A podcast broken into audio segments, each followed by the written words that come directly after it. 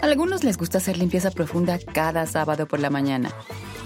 Yo prefiero hacer un poquito cada día y mantener las cosas frescas con Lysol. El limpiador multiusos de Lysol limpia y elimina el 99.9% de virus y bacterias. Y puedes usarlo en superficies duras no porosas de la cocina, baño y otras áreas de tu casa. No solo limpies, limpia con Lysol. Con Verizon, mantenerte conectado con tus seres queridos es más fácil de lo que crees. Obtén llamadas a Latinoamérica por nuestra cuenta con Globo Choice por tres años con una línea nueva en ciertos planes al Nemer. Después, solo 10 dólares al mes. Elige entre 17 países de Latinoamérica como la República Dominicana, Colombia y Cuba. Visita tu tienda Verizon hoy. Escoge uno de 17 países de Latinoamérica y agrega el plan Globo Choice elegido en un plazo de 30 días tras la activación. El crédito de 10 dólares al mes se aplica por 36 meses. Se aplica en términos adicionales. Se incluye hasta 5 horas al mes al país elegido. Se aplican cargos por exceso de uso.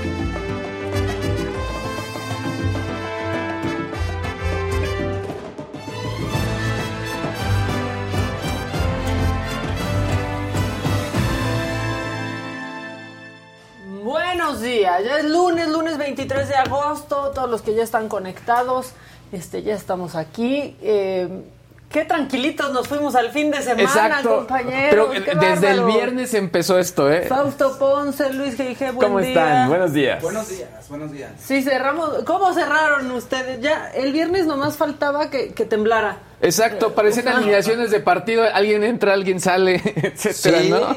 Ahí, Sí. entre Movido. Rosario y Murillo, Oye, pero esos, esas salidas del reclusorio, ¿sabes? Siempre son en la madrugada, son terribles. Y en los reclusorios no es así que, ay, aquí hay un sitio de taxis, salgo y me voy. No. No. O sea, tiene que ir alguien por ti, es horrible. Bueno, es, pero, muy deprimente. pero por Rosario estaba toda su familia. Estaban sus bueno. hermanas, sus hermanos, su hija, etcétera, ¿no? Después de tres años cuando no tuvo que haber estado Exacto. un solo minuto en la cárcel. Exacto. Este, y bueno, no es que ya quedó libre, tiene que enfrentar su proceso en libertad. Exactamente, exactamente. Y se le, se le retiene el pasaporte, pero sí es libre de viajar por El inter- México. Exactamente. Sí, Por además nada va a tener que estar eh, dan- dando seguimiento a los juzgados, sí etcétera, ¿no? yendo a firmar casi. Básicamente, Sí, básicamente. bueno. Ah, ah, ahí sí literal a llenar papeles. Pues Hay ya unos papeles. un avance al menos, ¿no? Ya no estás ahí encerrado, que no me lo puedo imaginar. Pero es que, ah, ya- bueno, eso es por, por el lado de Rosario. Pero después, por otro lado, con Murillo Karam, pues, primero todo eso. Y después embarrando también a García Harfuch.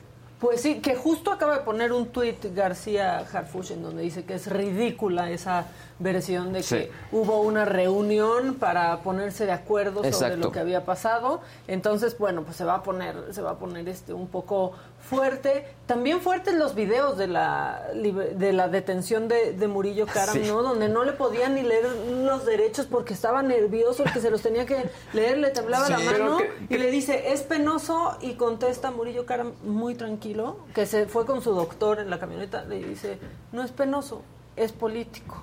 Exacto. Y por otro lado, primero iban a agarrar a alguien que se parecía a él, que era como su hermano, su, un familiar de Estaba él. ¿no? idéntico, Estaba estaba idéntico, exacto, ¿no? O sea. Y, y también les preocupaban como los vecinos, ¿no? Que vieran los vecinos. de, no, pero Exacto. no bloquees la calle, van a ver los vecinos. Pues Una de que- sus hijas estaba muy, muy insistente con él, le decía, está, sobrina. su sobrina, Dijo, estaba muy, muy "Es malo, por tío". favor, es mi tío, es mi tío, eh, y fue que, también que el doctor fue ahí con él, ¿no?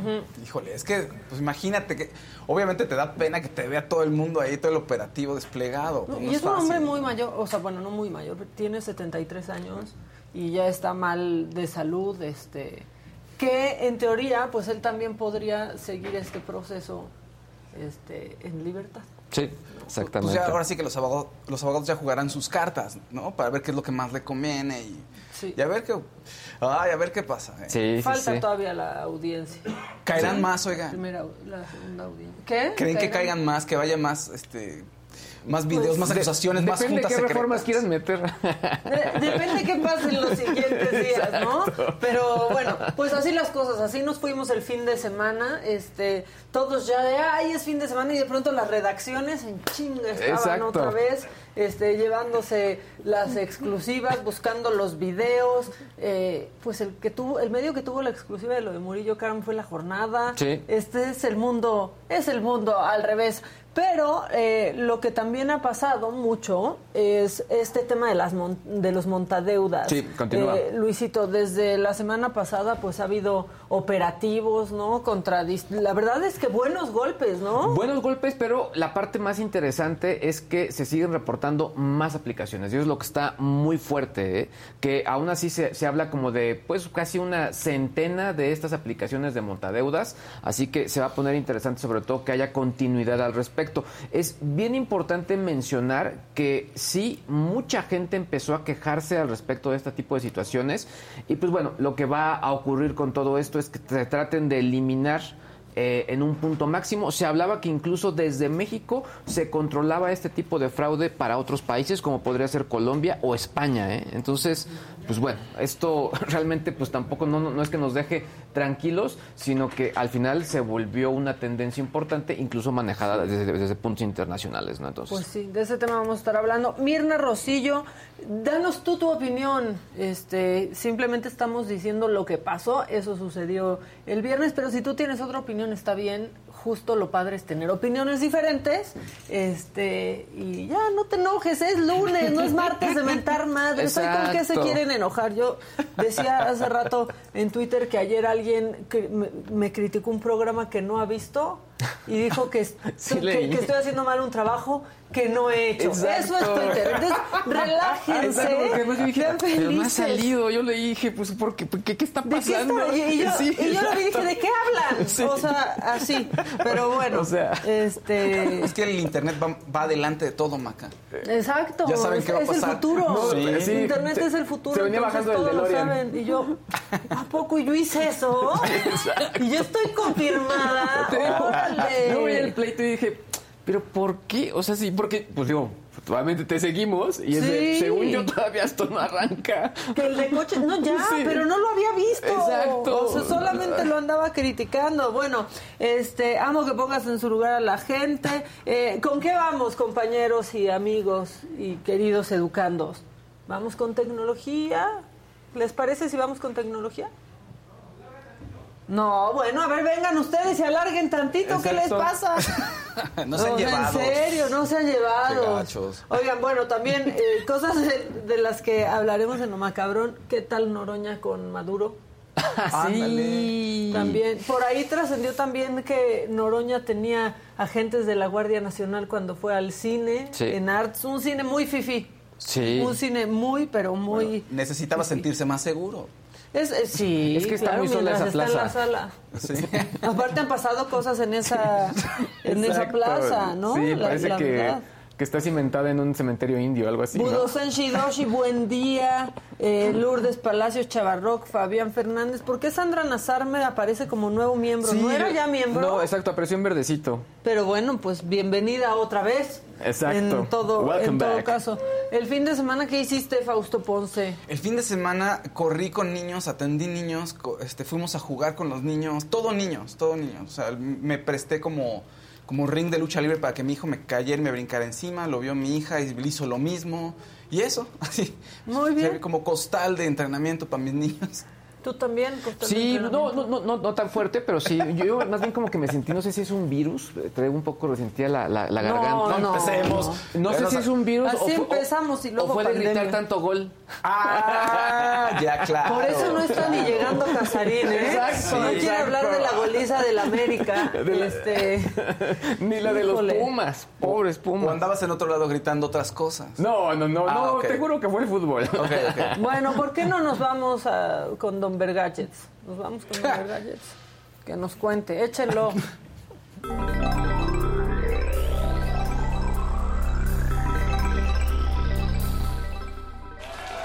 Gente bella, buenos días. Es lunes y arrancamos con todo esta semana. Y el día, esta semana po- podría, podría parecer que esta sección tiene que ver con septiembre porque todo tiene que ver con September. México. Septiembre. September. Septiembre, exactamente. Y es que el, pues, eh, el ministro, no es el ministro, sino más bien el señor Mar- Marcelo Ebrard estuvo mostrando eh, un nuevo vehículo eléctrico, un vehículo de la marca Quantum, el modelo Horrible, horrible, E4. Pero lo que estuvo muy bonito, Maca, es que dice, aquí sí que pues sí es de mi talla. Ah, Pero cabe hecho bola, ¿no? Pues mira, pa, yo, yo lo veía así como cuando te metes en un zapatito, o sea, estas las Sí. caricaturas. Ahí ya lo vemos ahí en el, en el vehículo. Y bueno, es un vehículo de construcción eh, pues latinoamericana. México tiene que ver. eh, en su eh, anterior visita a Bolivia estuvieron platicando de todo esto y lo que van a empezar a hacer es que también se empiecen a fabricar aquí en México. Eh, este ve- eh, vehículo tiene un rendimiento de pues aproximadamente son 100 kilómetros, entre 50 y 70 kilómetros de, de- de autonomía en una sola carga. Algo que presumen también de estos vehículos es que no se necesita ningún tipo de instalación externa para que puedan funcionar y bueno estarán ya a la venta eh, pues en, en- en próximos Ay, días Lo podemos ver otra vez, es que siento que es como... Es un el cascarón de un coche, pero... Sí, pues sí, Sí, sí, como sí, sí, que o- es una moto. Ajá. Ahora, dicen que esta- una cuatrimoto, en En esta Ajá. compañía se producen distintos vehículos también, eh, que son pues vehículos eléctricos. El precio de este, del E4, es de 6.200 dólares. Y bueno, tiene opciones de batería en 120,000 plomo o batería de litio. Hay que recordar que también, pues bueno, todo este tema de el litio ha sido un tema a nivel internacional por todo el tema de los precios. Y bueno, se quieren aprovechar justo de este tema de las baterías para poder incluir estos vehículos. Ahí vemos algunos, eh, pues parte del catálogo de estos vehículos y vemos también a, a Marcelo Ebrard, pues que sí, ahí, ahí está. Que vea, la verdad es, es una cuatrimoto. Sí, básicamente, básicamente. Entonces, pues bueno, esto es lo que se está, eh, lo que estuvo presumiendo. Eh, punto importante y creo que vale la pena. Pues para algunos, a- a- algunas personas será una buena alternativa, pero en el tema de los expertos habrá que ver qué opinan, sobre todo en temas de seguridad, ¿no? O sea, habrá que tomarlo en cuenta, ¿no? O sea, es una buena alternativa, pero no para una vía rápida. Exactamente, no, o sea, ni para el exactamente. periférico, ni para revolución. No, es que imagínate. Ni para familia mexicana, luego vamos con el perico y somos como varios, ahí nada más caben dos. Exacto. ¿Qué hago? Oye, vente. Ay, qué bueno que traes coche, vamos todos al antro. Híjole, ¿qué crees? No, pero es que el tema también es que pues, no se ve tan, pues, tan fuerte. O sea, ¿y Además- ¿qué pasaría con las pruebas de impacto? No, yo sí, eso no lo puedes subir al segundo piso, No. al periférico. En serio, No, no. patriotismo, revolución, apenitas te lo, No, te lo aguanta. un ¿eh? carreterazo con este. O Ah, no calles donde- No. con De- baches, calles con baches, imagínate. Sí, claro. Bueno, de entrada, ningún eléctrico en las carreteras de, de México, porque aunque ya hay eléctricos con 400 kilómetros de autonomía, en carretera cambian esas condiciones por la altura, porque de pronto por tienes que poner más potencia y demás, y no hay una línea de recarga en las carreteras. Es peligroso para el propio, para quien está ahí, o sea, sobre todo te quedas sin batería y te Yo van a tener que levantar. con un eléctrico. ¿En serio? pero súper cerquita. O sea, fui a Hidalgo, a un lugar en Hidalgo, a Tula, Hidalgo. No, llegué, o sea, con 60 kilómetros, Ah, ¿no? De, de 300 que tenía, 60 kilómetros. Dije, bueno, no importa. En la noche, en el hotel en el que me voy a quedar, iba de trabajo, lo recargo.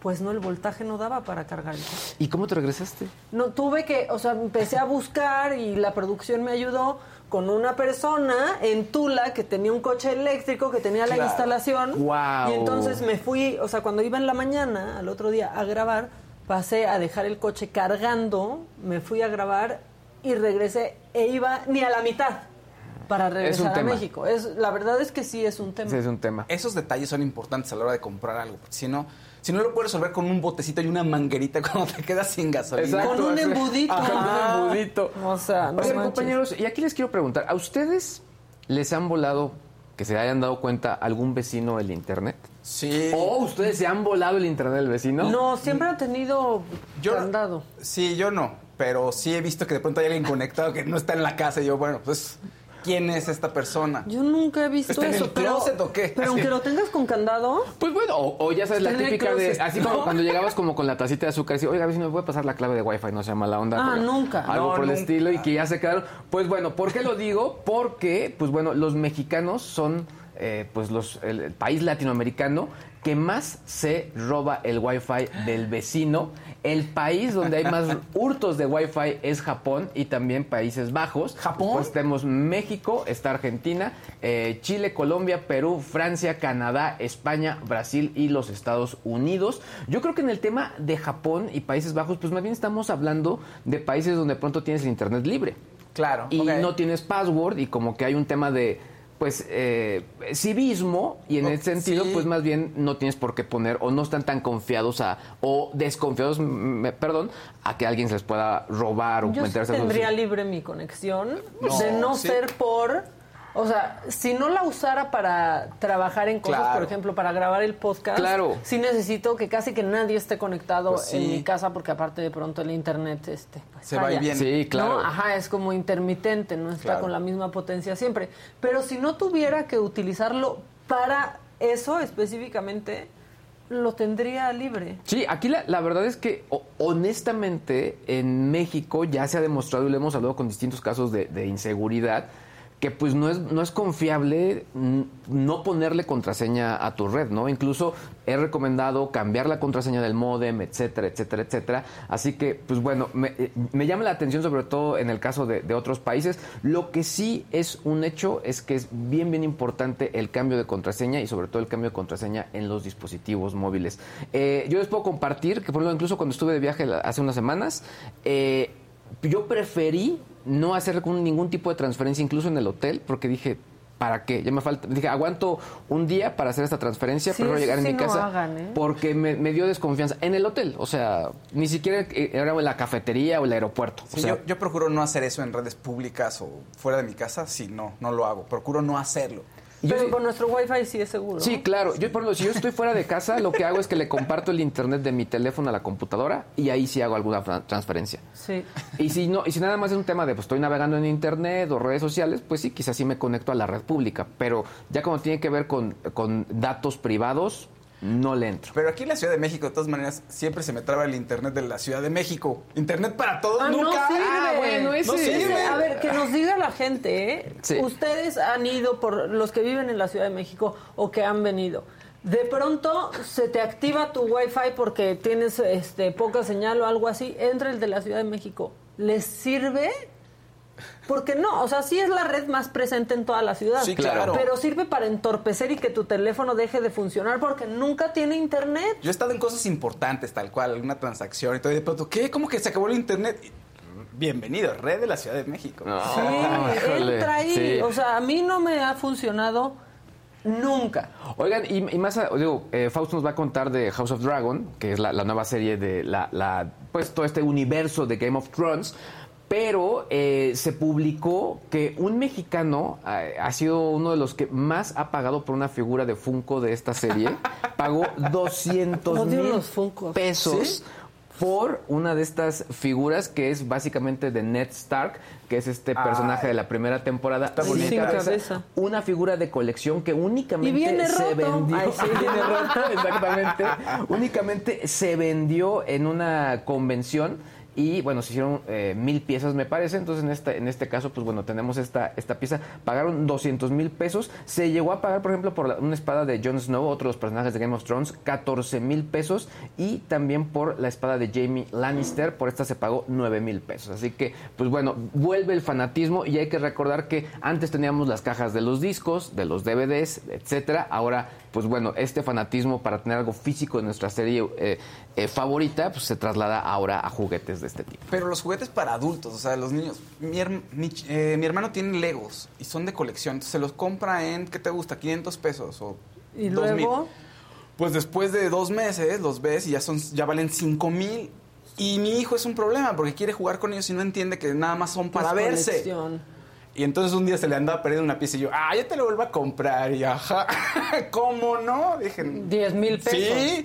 Dije, no, mejor ahí la buscamos con más, le echamos ganitas. ¿Ves? Eh. Ya están diciendo aquí también en el chat que nunca sirve la, la conexión de la Ciudad de No, México. yo no que es la que presume mucho Claudia Sheinbaum, pero Y- pues, no, la, la verdad no jala. Yo no lo haría. Y si es más presente, además, como ese Maca. O sea, parece que tiene todo el poder, ¿no? Todas siempre están todas las rayitas. Tiene toda la cobertura. Yo ni un tweet, honestamente. Porque, mira, una cosa es que tengas Yo red. menos entraría a Twitter de Que ahí. la red funcione. Una cosa es que la red funcione, otra cosa es que tenga internet. Claro, claro, tienes Entonces, razón. yo, da- pero aún así yo no ¿Y le quién está ahí metido buscando robarse cosas? Exactamente, exactamente. Ahora, por ejemplo, en los eventos masivos que debería de funcionar, menos funciona. O sea, en la marcha del, del orgullo, Sí. pues se saturaron todas las redes. O sea, tuvieras el Sí. teléfono que tuvieras, Claro. no Sí, por la jalaba cantidad de porque gente estaba reunida lleno. en el Pero mismo punto. entonces, somos la ciudad más conectada. Paradójicamente. Y no. Y no, no funcionaba O sea, tampoco. estamos eh, quizá una red local, pero la red de redes creo que no. Sí.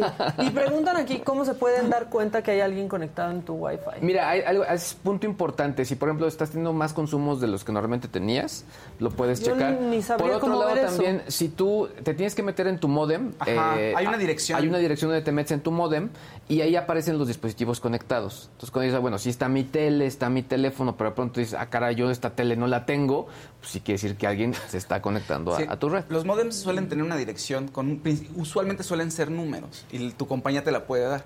Lo que pasa es que si le mueves ahí la configuración es un relajo. Ya sé, ajá, por Entonces, eso ni eh, entrado. puedes entrar ahí, como dice Luis, de pronto, televisión OLED. Y tú, ay, ¿cuándo compré esto? ¿No? Pues Sí, ¿de no. ¿Quién la compró? ¿Quién la compró que no me la comparte? O hombre, tu iPhone no- se llama Bomboncito 33. Pues, ¿quién tiene ese iPhone? Exacto. O sea, No manches, yo no logro ni que mi vecino cierre la puerta cuando sale. ¿Qué voy a lograr? Que me Exacto. internet. Este, buenos días desde Sacramento, California. Eh, bueno, pues aquí la gente, entre que hablan con nosotros y se pelean entre ellos. Sí, el los chat, veo este, muy activos. Muy aguerridos. Exacto. Hoy, hoy lunes, este, Dalila Mijangos, pues no sé por qué pone unas caritas así con babita, no sé qué es este, ¿Qué vio? este, saboreando Sí. o a quién vio en la Exacto, tele, tal vez exacto. vio a Fausto o a Luis. O a ti también. Sandra Nazar, que ya renovó su membresía. Este, ¿A qué es lo que decían, no? Que de pronto si tu tarjeta, pues, no sé, se bloquea o de pronto el cargo no pasa y vuelves a pagar, que vuelve a aparecer, como si, no, como si nunca hubieras estado ahí. Exacta. Exactamente. Este, que cómo estuvo el concierto de la Rosalía. Uy, ya hasta hicimos toda una reseña. Ya dije que era el futuro, Rosalía, que ya me convirtió, ya tiene la colección más grande de Doctor Simis. Yo estoy a dos conciertos que ya me choque lo del Doctor Simis. Oye, Este, por. Orlando Tamés desde Estocolmo nos está escribiendo. Muy bien. ¿Qué tal, eh? Ay, Mira, desde Internacional. Suecia.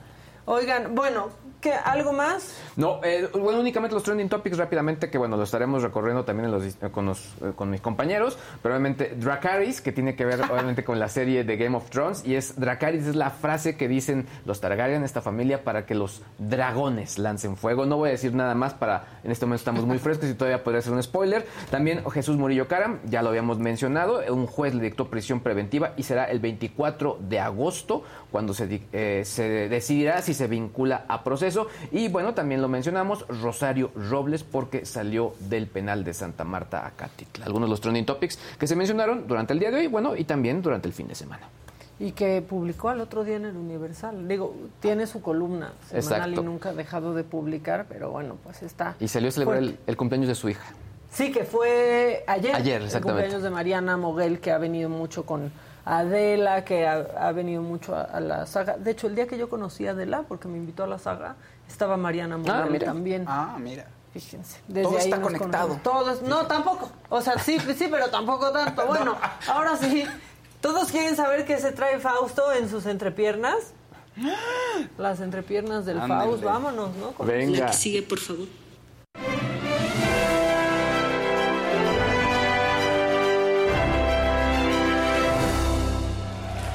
Pues, ¿cómo están? Buenos días. Ya me dijeron, salúdanos, Fausto, saluda a la audiencia. ¿Cómo están todos? Pónganos like, háganse miembros, verdes, naranjas, rojos, lo que usted quiera, el color que usted ¿De quiera. qué color es la piel de Dios? Verde, amarillo, rojo. ¿De qué blanca color es la piel de Faust? Exacto. ¿De qué color es la piel de Faust? ¿De qué, ¿De qué color es la piel de Faust? Dije negra, amarilla, roja y blanca es. Todos son iguales a los ojos de, De Adela. Faust. De Adela y de todo. Ese, y también de Adela. Bueno, no, quítense los lobos, ¿qué les pasa? y de esta producción. Oigan, ayer se estrenó Masterchef Celebrity. ¿Ok? 8 de la noche. Ay, en yo tu vi en Azteca redes 1. mucha cosa. Sí, sí, sí, tú la viste, la vieron. Bueno, si no, No. la vieron, yo les voy a contar. fíjense, No se preocupen. Yo dije, ¿para qué lo veo? si tenemos al Faust. Exacto. Pues sí, me sacrifico en el- por ustedes, fíjense. Entonces, estuvo bien la producción. Masterchef Celebrity tiene este plus que, de alguna u otra manera, las personas que están ahí, los personajes que están ahí, ya los conoces, ¿no? Conoces a tu Gabito, conoces a Lorena Herrera, a Talina Fernández, entre otras personas que A estuvieron Carlos ahí. Eduardo Rico y me Carlos desperté Eduardo, sí. y era tendencia Carlos Eduardo Rico y, que, di- y dije, ¿qué es esto? ¿El 2002? O sea, me sentí en Big Brother VIP. Exacto, claro, claro. Fue de los que más figuró porque todo el tiempo lo, le tomaban entrevistas, eh, ya sabes. Y en ese momento yo dije, ay, ¿por qué me mandan este platillo? Entonces hace muchas caras y eso ayudó a que fuera tendencia. Julio Camejo también está ahí. Son 20, son 20 personajes. Alan, ex de Magneto, está ahí. Alejandra Toussaint, Maki, Mauricio Mancera, Nadia, eh, eh, Alejandra Ábalos, Ricardo Peralta, en fin. Y ¿Cómo estuvo? Pues bien, como creo que ya tiene una buena manufactura, entonces nunca decepciona. Insisto, el celebrity pues ya medio los conoce a, las a los personajes y los personajes saben que están siendo grabados, entonces dan de sí. ¿no? O sea, van a dar alguna cosa, un showcito, van a hacer algo que da de qué habla, ¿no? Estuvo Tatiana conduciendo, que está bastante bien, ¿eh? A mí me gusta Sí, mucho ¿eh? Tatiana conduciendo. Tatiana es muy buena. Bueno, Tatiana conducía. Sí, exactamente. Exacto, o sea- Tatiana antes de Tatiana, la reina de todos los niños. Y Exacto. también cantaba Y también antes ca- Las Rosas en el Mar y, Y- otras y- cosas. Ay, Cosas cuando estemos Y las chicas de hoy. Las chicas de hoy. Tururú, tururú. ¿Qué musicales estamos que es hoy? lunes. Qué bárbaro. Estuvo de juez eh, Joserra, tu chef Betty, que cada vez cambia de look se La ve muy Chef bien. Betty es otra Chef Sí, Betty, sí, ¿no? exacto. Ya no es la misma, efec- efectivamente. Y este un, un chef español que se llama Pablo. al- ay, Pablo, sí, bueno, tiene su restaurante, tiene sus dos restaurantes en España que se llama La Zorra y El Santo. Y nunca se ve su cola. Exacto. Sí. bueno, y entonces, ¿qué ocurrió? ¿Qué, ¿Quién fue? Yo creo que la figura de la noche fueron dos: Lorena Herrera y Arturo López Gavito. ¿no? Este, un, un momento de, de, bueno, un concurso, ¿no? De una dinámica de grupos. Y entonces mi Lorena Herrera, pues, eh, cocina bastante bien, de hecho. O sea, le va bien. Sí, Lorena Herrera aparte se está haciendo muy buena en realities. Estuvo Sí. en Bake Off México Sí, exactamente. Sí, bien. y le fue muy Sí, bien también Marcelo horneando Lara, sus ¿no? pastelillos. Ajá. Marcelo Lara también estuvo. Marcelo Lara también cocina muy bien, que de moderato. Sí, de moderato. Este, de hecho, él, él con Carmen Campuzano en un inicio se salvaron porque hicieron un post, este, eh, unos platillos creativos, lo suben al balcón, ellos ya no participaron en la siguiente dinámica. Carmen Campuzano está. Está también, Carmen Campuzano. Y bien, pues, hasta ahorita, ya ves que de pronto se caen a, la, a media competencia. Pero bueno, Lorena sí, sí cocina bastante bien. Era líder de un equipo y pues va, está un poquito aprensiva, pero sabe que es muy perfeccionista y lo hace bien. Nada más se equivocó y me la mandaron al, al reto de, de eliminación. Pero Gavito de pronto puso a su equipo como si fuera, como si fueran una tribu, ¿no? Lo- este, empezaron a cantar la del Rey León y empezaron a hacer, "Uh, uh, uh, vamos a ganar. Yo dije, ay, claro, Gavito, ¿cómo crees? Pues sí, ganó. Y súper sofisticado. Hicieron conejo, y además Gavito lo presenta. Bueno, hicimos conejo a las finas hierbas y con una salsa de frutas y un retrogusto de mente. Yo, ay, Sí, que esas qué jalás sí se loca". las crees a Gavito. Sí, Exacto. Y ganó. Eh, Eso lo- hizo ganar el reto. Se salvaron y todos muy contentos. Y dices, mira, Gavito se llevó, se llevó la noche junto con Lorena. Este, mi Julio Camejo también figuró porque era el líder de otro de los grupos.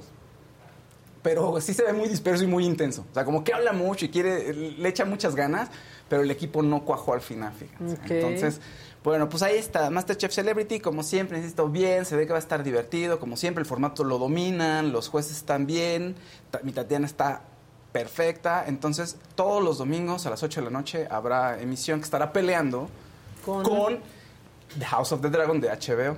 Ay, yo ¿Quién va a ganar? No. ¿Quién ganará? No, Va a estar ¿por bien qué hay en el peleado. 2? En el 2 que está. En el 2 es ahora, es- ay, el ya ni figura. El retador, Ah, sí, el ¿no? retador, pero no está figurando el ¿No?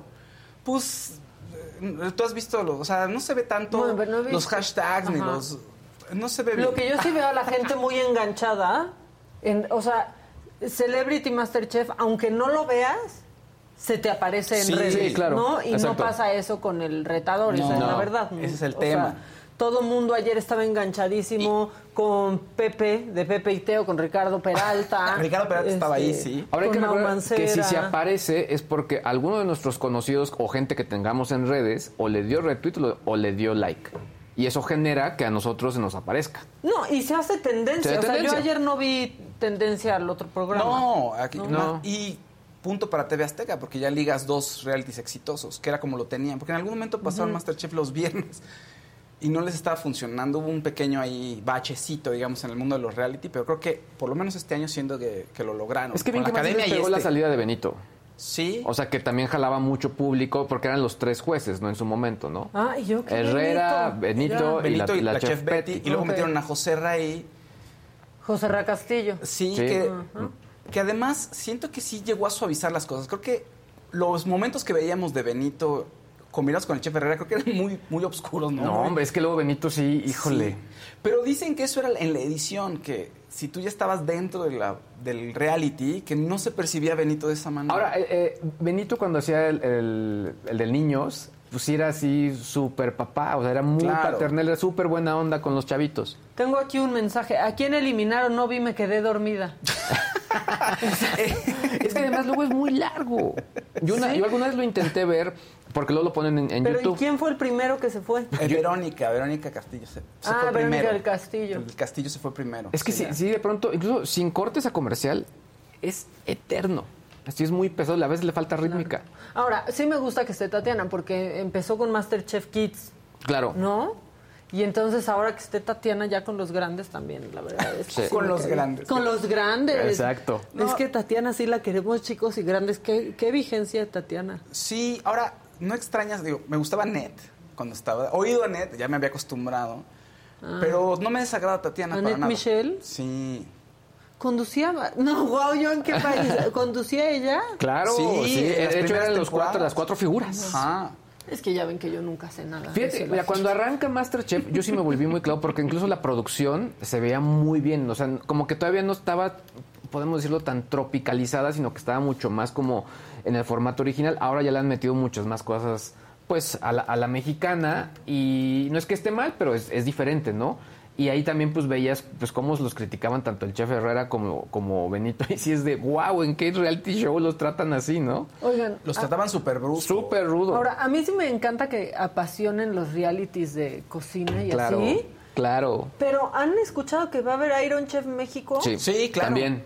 Y que conduce Patti Cantú. Sí. Sí. Esa fue una muy novedad para mí, yo Sí. no sabía. Sí, en casa también nos volvimos fans pero, del, del ¿Pero Iron ya Chef. está? Ya está, está en Netflix. Y le está yendo bien porque casi no se ha hablado de eso. Ah, bueno, en México no, pero más bien está Ah. hablando. por- incluso tú, había una, una Iron Chef mexicana. Sí. Sí. El ingrediente secreto es mantarraya. Sí, exacto, exacto. ¿Sabes qué pasa? Creo que los realities que, que ha habido, por ejemplo, en HBO estuvo el, el de. el- o sea, estaban cocinando postres, Marcelo, Bake Lorena, Off, ¿no? Bake Off. Como que no tienen resonancia fuera de, la, de, de un pequeño círculo que los ve. Sí, o sea, no, no generan este fenómeno, no generan un fenómeno como Masterchef, por ejemplo. ¿no? O sea, el programa de Juan Pazurita está también en HBO, que es una... ¿De algo muy la similar a lo que es- cocina o de sí, algo así? Exactamente. Cocina, es- lo- pues lo enseñan a cocinar, entonces invita a los chefs, entonces ahí le van enseñando su cocina y está, está echando relajo. Selena Gómez tiene uno también. Bueno, está Nailed, que en la Sí. versión mexicana está Ah, Omar, Chaparro. y esa es otra vez está en Netflix. Exacto. Y como que se quedan ahí, tampoco trascienden, ¿no? Como la versión de España que, que no se llama Nailed, se llama Niquelao. ¿Nicolau? ¿Qué? se llama Niquelao. Wow, ya. No, ya estuvo. Bueno, ¿qué más pasó en los espectáculos? Pues fíjense que Cristian Nodal volvió a conmocionar a la gente con su look. Recuerdan que se había tatuado toda la cara. ¿Y ¿Qué te hiciste, Cristian? ¿Qué te hizo Belinda? ¿No? Ya te destruiste para siempre. La gente te- preocupadísima por una cara ajena. ¿Te carita. quedaste dormido y Belinda te tatuó todo eso en la cara? No, no. ¿Qué te tatuatis? Sí, exactamente. No, pues resulta que lanzó una historia en su Instagram donde la podemos ver, por favor, donde pues ya no hay tatuaje. Entonces, todo el mundo, ¿qué? ¿Cómo? Mira. ¿Qué ¿Eran calcomanías? Pues no sabemos, no Eran sabemos de si es- henna. si es Pues un puede ser que eran de henna. Puede ser, o era un video viejo que subió, o le pusieron mucho maquillaje y con el filtro verde ya no se notan. Nadie sabe, pero se cree que esto es para generar expectativa para cuando saque su próximo disco. No tiene fecha, pero se dice, se amenaza que próximamente saldrá nuevo material de mi Cristiano. Nodal. Pero ¿qué tal, velo? Mira. Y los comentarios de la gente eran, ay, ahora sí ya me vuelvo a casar contigo, mi Cristiano. Así. Ay, no, ya. Es que también la gente. Bueno, Ve. pues ahí está. Ahí está, mira. Pues puede ser que hayan sido de henna. Pero de henna puede haber de colores. Según yo no. No, No, no, digo, me, declaro un ignorante, pero yo solamente los he visto de color ¿Cómo como no cafecito. sabes? Es que no, sabes nada. Perdóname. Luis G. no sabes ni Perdóname, de, los maquilla- ni de los tatuajes de henna. Qué bárbaro. Hay que preguntarle a Jazz. Exacto. Pues quién sabe. Oigan, también se estrenó House of the Dragon, como ya lo habíamos platicado, en HBO, la apuesta de HBO por volver con una serie con muchísimo presupuesto, que atraiga millones de espectadores a su, ahora sí que a su plataforma y a su canal, ¿no? Sus suscriptores a su canal y usuarios a su plataforma.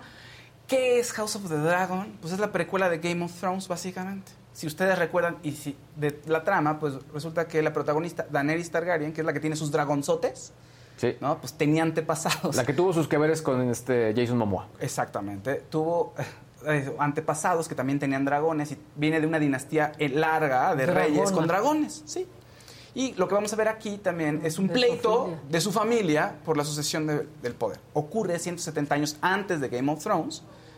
¿Y qué vemos? Pues resulta que hay- está el rey Viserys diciendo, no, no tengo heredero. Tengo una hija preciosísima que adoro, pero no tengo un heredero varón. Mi esposa está embarazada y si hay un niño, pues él va a ser el heredero. Y si no, probablemente mi hermano va a ser quien tenga- este, suba al trono. Entonces el hermano se está relamiendo los bigotes. ¿no? Y está haciendo ya todo, ya haciendo campaña política, que así casi miren, yo las primeras las acciones de gobierno serán Ella se estas. parece a Drew Barrymore. Un poquito, ¿verdad? Sí, ¿no? Sí, sí, En sí. castaña, pero se parece. Mira, ahí está ella con su tío, este es el, perso- el personaje principal con su tío. Y resulta que, pues, no hay, el, el rey tiene, sí, su- la esposa del rey da a luz a un niño, pero mueren los dos. Y entonces dice, hija, he estado equivocado todo este tiempo y resulta que una mujer es la que debe asumir el trono, o sea, tú, discúlpame, pero es una mujer. Entonces, chan, chan, chan. En el trono. En el trono. Por primera vez en el mundo de Game of Thrones va a haber una mujer como ma- manda más de, de todos los reinos, de los siete reinos. Y ahí va a venir el problema porque pues el tío va a querer agenciarse, ¿no? Este, adueñarse de- del poder. Y eso es lo que vamos a ver durante toda la historia. Vamos a ver matazones, los dragones van a quemar a mucha gente, va a haber escenas con sexo, pero lo que dijeron los productores esta vez es que no iba a haber escenas, escenas con violencia sexual explícitas, o sea que eso se lo iban a brincar, porque en Game of Thrones sí era, había violencia bastante gráfica, ¿no? Pero aquí en la parte sexual dijeron los productores que no, o sea que el sexo iba a ser pues, sabrosón, sexy, pero no se iba a mostrar esta violencia. Yo creo que tiene que ver con Pues el tema qué de la violencia contra la mujer, entonces lo está, no lo están evitando y el hecho de que poner en el reflector otra vez a una mujer está, pues, está muy interesante y está genial, ¿no? No, y que- en, que en esta historia, bueno, mande. tenemos como el- el- la, la previa de Daenerys, que es la que conocimos en, en la, la historia original, pero acá incluso eh, el, pues esta pelea entre el rey que, que- en el que conocemos en esta historia, pues también tiene una pelea con, con un familiar que es una mujer. Entonces, Sí. las mujeres son muy, muy importantes en esta historia. Y creo que, bueno, nada más eh, aderezando, se les cayó la plataforma y la gente de HBO dijo, pues... Pues sí, pero no es mi culpa porque se está cayendo en dispositivos que son de Amazon. ¿Ah, en Entonces, serio? ya se están peleando. Esto lo, lo- fue lo que reportó de Hollywood Reporter eh, ayer por la noche. En fin, así lo, lo que es un hecho es que al final, y, y me preguntaban, "Oh, ¿es buena o mala noticia que se les caiga? Pues desde mi óptica es una buena noticia porque al final que ti- tiene que, ver... están- Sí, claro, Pero que eso- lo están Lo están saturando. viendo, lo están saturando. Exactamente. Eso en Y Game que of usan Thrones- el internet de la Ciudad de México. Ah, además, además. No, pero cuando estaba Game of Thrones, cuando estaba el final, yo no tenía, ese- en ese momento no tenía HBO. Y tenía la aplicación para poder ver el final de Game of Thrones. Entonces no la podías ver en como en cinco horas. Eso sí es un inconveniente. Esta vez ya no me ocurrió, entonces ya la vi en el cable. Tradicional, fíjense, old school. Old school. old school. Muy Entonces ya bien. no tuve ese problema. Dije, no, me voy a meter a la plataforma, se me va a caer, no voy a poder Claro. ver nada. Oye, pues ahora seguimos hablando de más cosas para los que dicen, qué poquitas ganas le están echando, no ha llegado ni Casarín, está atrapado Ah. en el segundo piso de la Ciudad de México porque algo, algo pasó. Se le hizo tarde. Eso pasó. No sonó el despertador. no, parece que está atrapado, que algo está pasando, pero ahorita hablamos con él para que nos, para que nos diga y nos dé El report- reporte. Y ya lo mencionamos este, antes con Luis G.I.G., pues eh, de estas aplicaciones de dispositivos móviles en las que pues básicamente te extorsionan, ¿no? Te prestan una lana para después amenazarte e intimidarte, pues para que pagues unos intereses elevadísimos y de verdad, este, pues aniquiladores.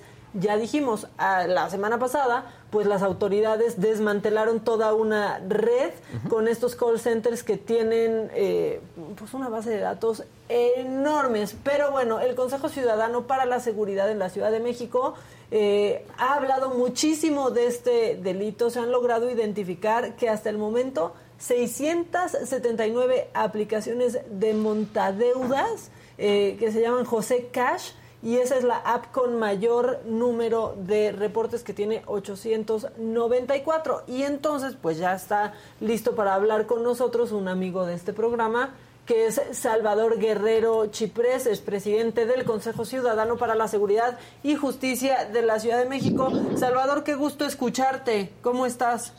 Muy bien, Maca, el gusto es mío. Muy buena semana a ti, a todos los que te acompañan y a toda la audiencia, por supuesto. Oye, y pues con noticias sobre estos montadeudas de los que, cuales ya habíamos hablado, pues parece que comienzan a caer, aunque sea poco a poco, Salvador. Bueno, hay que decir que lo que ocurrió la semana pasada no tiene precedente internacional, porque estamos hablando de un negocio delincuencial que está extendido prácticamente en todo el mundo. Y hace 14 meses el Consejo Ciudadano, que tiene un, call center muy robusto, comenzó a recibir los reportes de los abusos de estas empresas o aplicaciones o páginas web. Y llevamos sumadas, ya lo dijiste tú, es casi exacto el número, pero son 681 que hemos detectado en 14 meses. Compartimos estos datos con las autoridades, también con el público, ahí está accesible para todo el mundo y la autoridad después de algunos meses eh, breves de investigación decidió una intervención inicial para pues combatir este este delito que es un conjunto de delitos, un concurso de delitos, decimos los abogados, donde hay extorsión, fraude, también hay cobranza ilegítima y algunos daños al bien jurídico de la privacidad. Entonces, son varios elementos y, es muy importante hacer notar que este, este operativo no tiene precedente en el mundo donde están participando delincuencialmente organismos como algunos de los que están ahí mencionados. Cosa que no hubiera pasado, Salvador, pues sin la presión de organismos como ustedes, ¿no? Sin, sin poner ahí el dedo en el renglón y no quitarlo.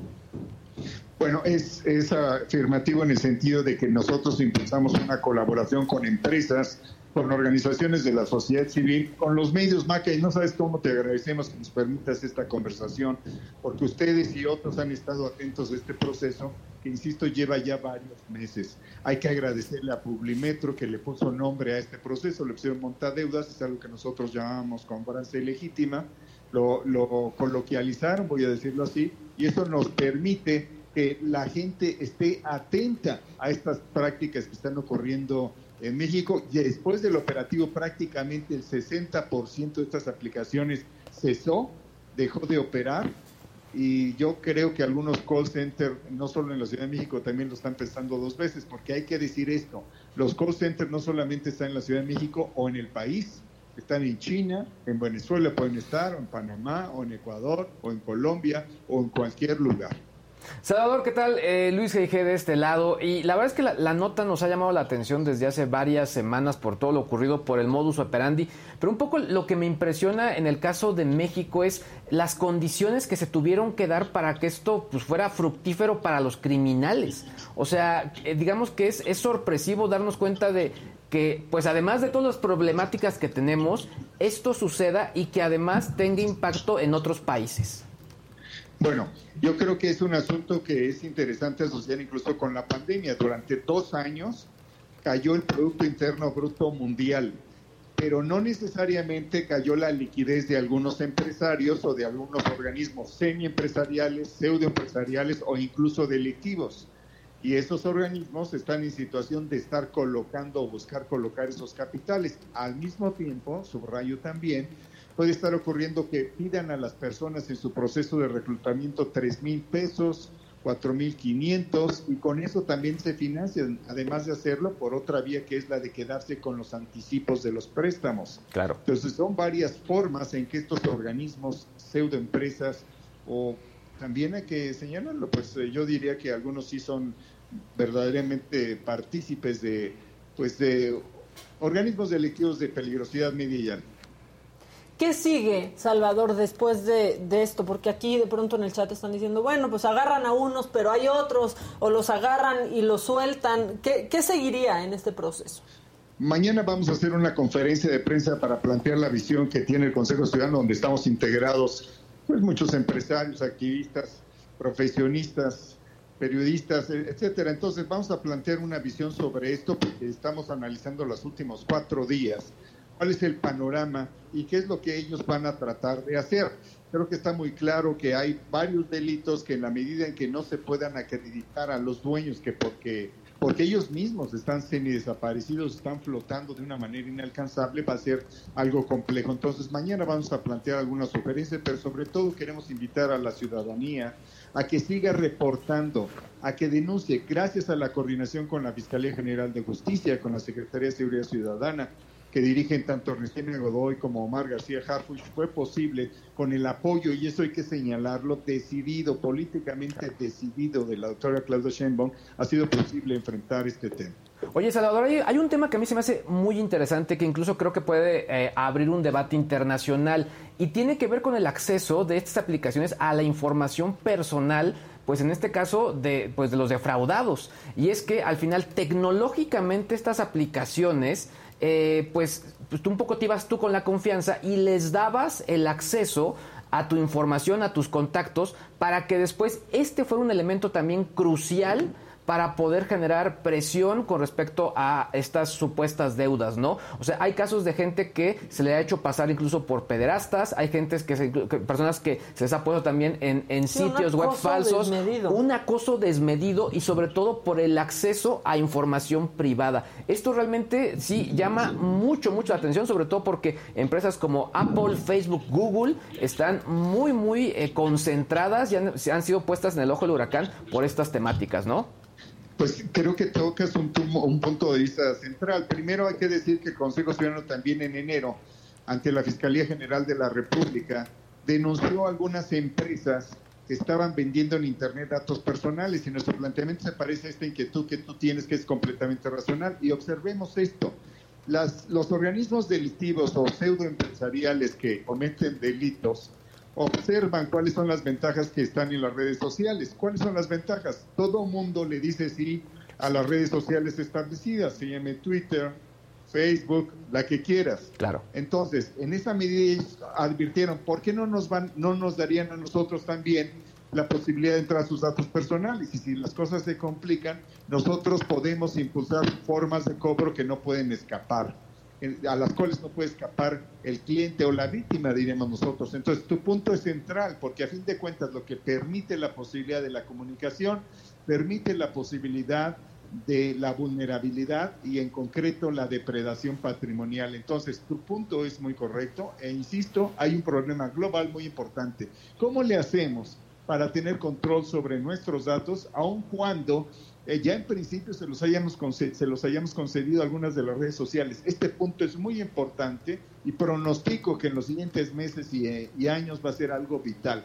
¿Dónde está el individuo? Está en el mundo digital y inmaterial, pero ¿cómo hacemos para que la imagen de mí no sea manipulada, manejada, explotada y de alguna manera utilizada incluso delincuencialmente por algunos, aprovechando precisamente las libertades que uno mismo con ingenuidad concede cuando se le dice a uno tienes que entrar a esta aplicación, pero si concedes que entran a sus datos personales. Así que tu punto es central. Pues muy bien, la verdad es que siempre que hablamos de esto la gente se engancha porque conocen a alguien, porque le sucedió a ellos o simplemente pues por la indignación que genera que alguien aprovechándose de una necesidad pues se apodere de tu vida, de tus datos y te lleve al límite, porque quizás no sé si ha pasado aquí, pero en otros países extorsiones de este tipo acaban con, con la vida de la gente en Salvador. Tenemos dos casos y lo comentamos en una conferencia en la que nos hizo favor de invitarnos la doctora Shemo para hablar de este tema. Dos casos, dos tuvimos de intentos de suicidio de dos mujeres. Las mujeres son quienes más reportan y también quienes al parecer son quienes constituyen el mayor número de víctimas, con un porcentaje que van entre el 65 y el 70% de los más de 9.500 reportes que tenemos acumulados de estos 14 meses. Entonces sí hay un tema de de presión, de impacto emocional, y ahí el Consejo Ciudadano ofrece ambas cosas, asesoría jurídica y contención emocional. Y me permito repetir rápidamente, el teléfono es el 55 55 33 55 33 y tenemos una conexión muy directa y qué bueno con las autoridades para coordinarnos con ellas y los organismos empresariales que nos apoyan, así como organizaciones de la sociedad civil con las que trabajamos y ustedes, Maca, ustedes todos como medios de comunicación. Bueno, pues aquí ya sabes que siempre cuentas con, con, esta ventana para pues para hablar de esos temas que la verdad nos afectan a pues absolutamente a todos. Salvador, muchísimas gracias. Un abrazo y buena semana. Buenas. Un abrazo, buena semana para ti también. Pues sí, la verdad es que yo deseo que sí, pues se subieron a este tren de los montadeudas, no les hayan pagado y les haya valido Claro. Que los extorsionaran y que les acaben debiendo para siempre la lana que les prestaron. Oye, un consejo que aquí también hemos dado, hay que recordar, si, en al- si hay algo en internet y ustedes lo están viendo eh, y es gratuito o muy barato Claro. o muy, digamos que, eh, emo- digamos, te hace eh, adquirirlo, pues quiere decir que el negocio eres tú. Sí, alguien, Exacto, el producto eres tú, ¿no? Sí, alguien por ahí este, financieramente dijo, a ver, si te están ofreciendo más de un rendimiento que te dé el banco, tienes que tener cuidado. Claro. Miren quién está aquí. ¡Eh, ¡Bravo! ¿Cómo están? Bien. Casarín ya decían, Dios mío, ¿Qué pasó? es que no está Adela, es que no está Casarín, ¿qué está pasando? Pues eh, que se quedó atrapado. en Sí, el me quedé atrapado. piso. Algo sucedió en el segundo piso. Ah, Empezaron a pasar patrullas, ambulancias. Aquí Luis dijo, algo pasó, que salió tarde Casarín y, eso pasó. No, no, no, no, con tiempo, como siempre. Y nada más dije que te quedaste dormido, nada Había, más había No, más no, tráfico. La verdad es que algo pasó porque y la bronca es que no podías bajar. Entonces estábamos atorados. También se mencionó que, pues quizás lo que había sucedido en CU había sido también parte No, importante. ¿Tiene algo que ver lo de CU? No, tampoco, tampoco, tampoco. Que no me levanten falsos. Aquí estábamos. con la Damos información. la cara siempre, sin ningún problema. ¿Qué pasó en CU. Casarín? Pues Cuéntanos. no- nos golearon, nos golearon Oye, durísimo. pero nada más, digo, eh, tú, por favor, el comentario, el abucheo hacia Dani Alves, tristísimo, ¿no? El abucheo se Dani Alves, lo cual me parece que se están equivocando la afición porque le clavan a los Pumas un 5 por 1. ¿Quién se lo clavó? El equipo de Santos. De Santos. Santos. Que era el peor visitante del torneo. Y entonces la verdad es que... ¿Qué es lo que sucede? Bueno, pues que juegan muy mal los Pumas, que aquí sí yo creo que es una situación de dirección técnica, lamentablemente, porque se contrataron jugadores de grandísimo nivel, de gran calidad. Dani Alves es el que menos en el sentido estricto de la edad. Porque calidad y fútbol, bueno, creo que es el que más tiene de todo el plantel. El problema es que a los 39 años, pues no puedes estar. Claro. Y la altitud de la Ciudad de México y una serie de alicientes que son los que van en contra, como por ejemplo también el sol del mediodía. Todo esto que sí ha mermado su rendimiento que de todos modos no es para que sea el titular 90 minutos, para que esté en una posición que no es la suya, que es como contención.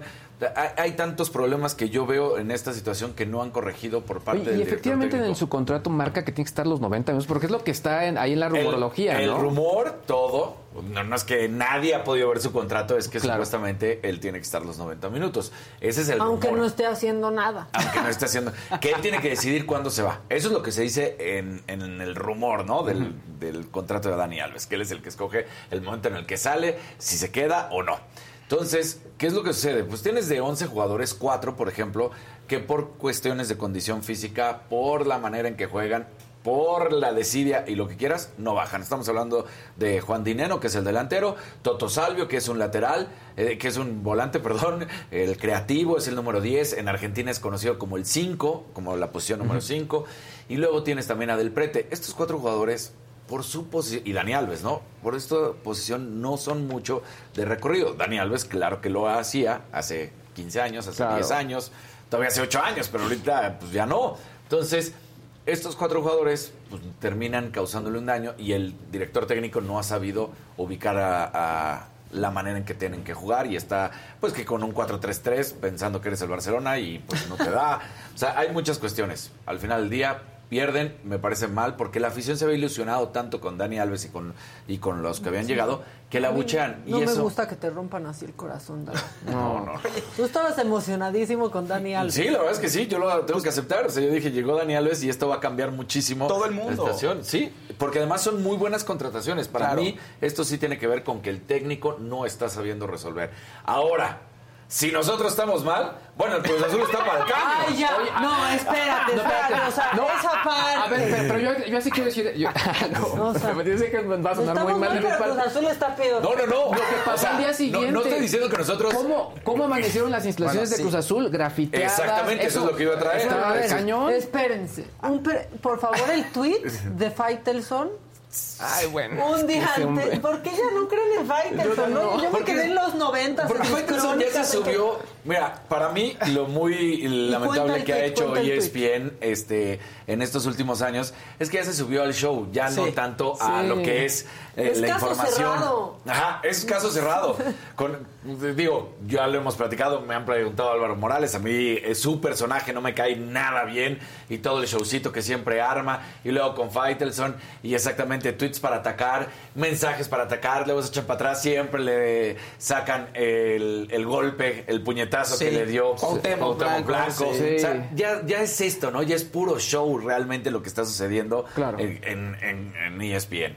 Hay a quien le gusta, pues al final del día ahí está, y hay a quien no. No, pero ahí nos sí tienes gusta. razón. Digo, hay un punto de pronto dices, bueno, los ves en la mesa, pero ya pronto es de, ya, pues hagan análisis, ¿no? O sea, quiero Oye, saber datos. Un ¿no? paréntesis, están diciendo, ¿dónde vive Daniel para decir lo mismo ahorita que llegue a mi trabajo?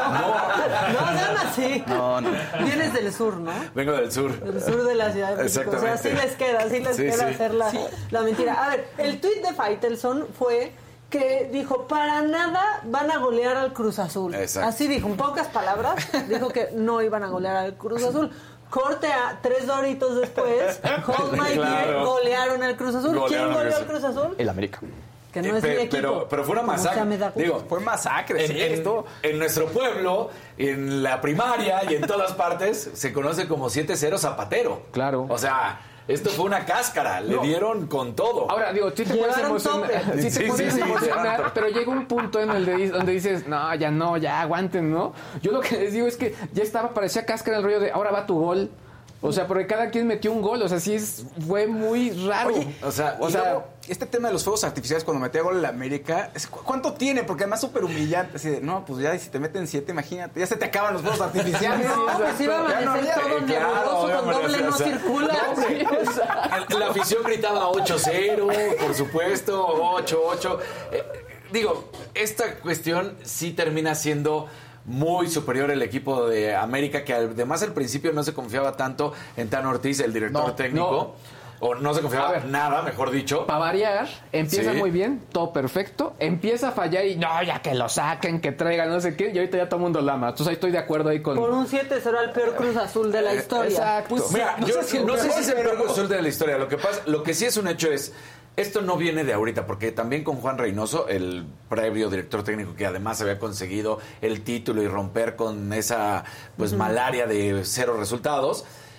Con él ya el equipo no estaba jugando bien, entonces no es nada más de ahorita. Lo que sí es que se vendieron a muchos jugadores después de ser campeones, como lo hace cualquier equipo, ¿eh? Tampoco es pretexto. Pues también tus cualquier Pumas los- los desmantelaron. Exacto, cualquier equipo que es campeón, que llega a la final, que demuestra, rapidito le empiezan a quitar jugadores. Pasa en todas partes. Nada más que hay que saber reponerse.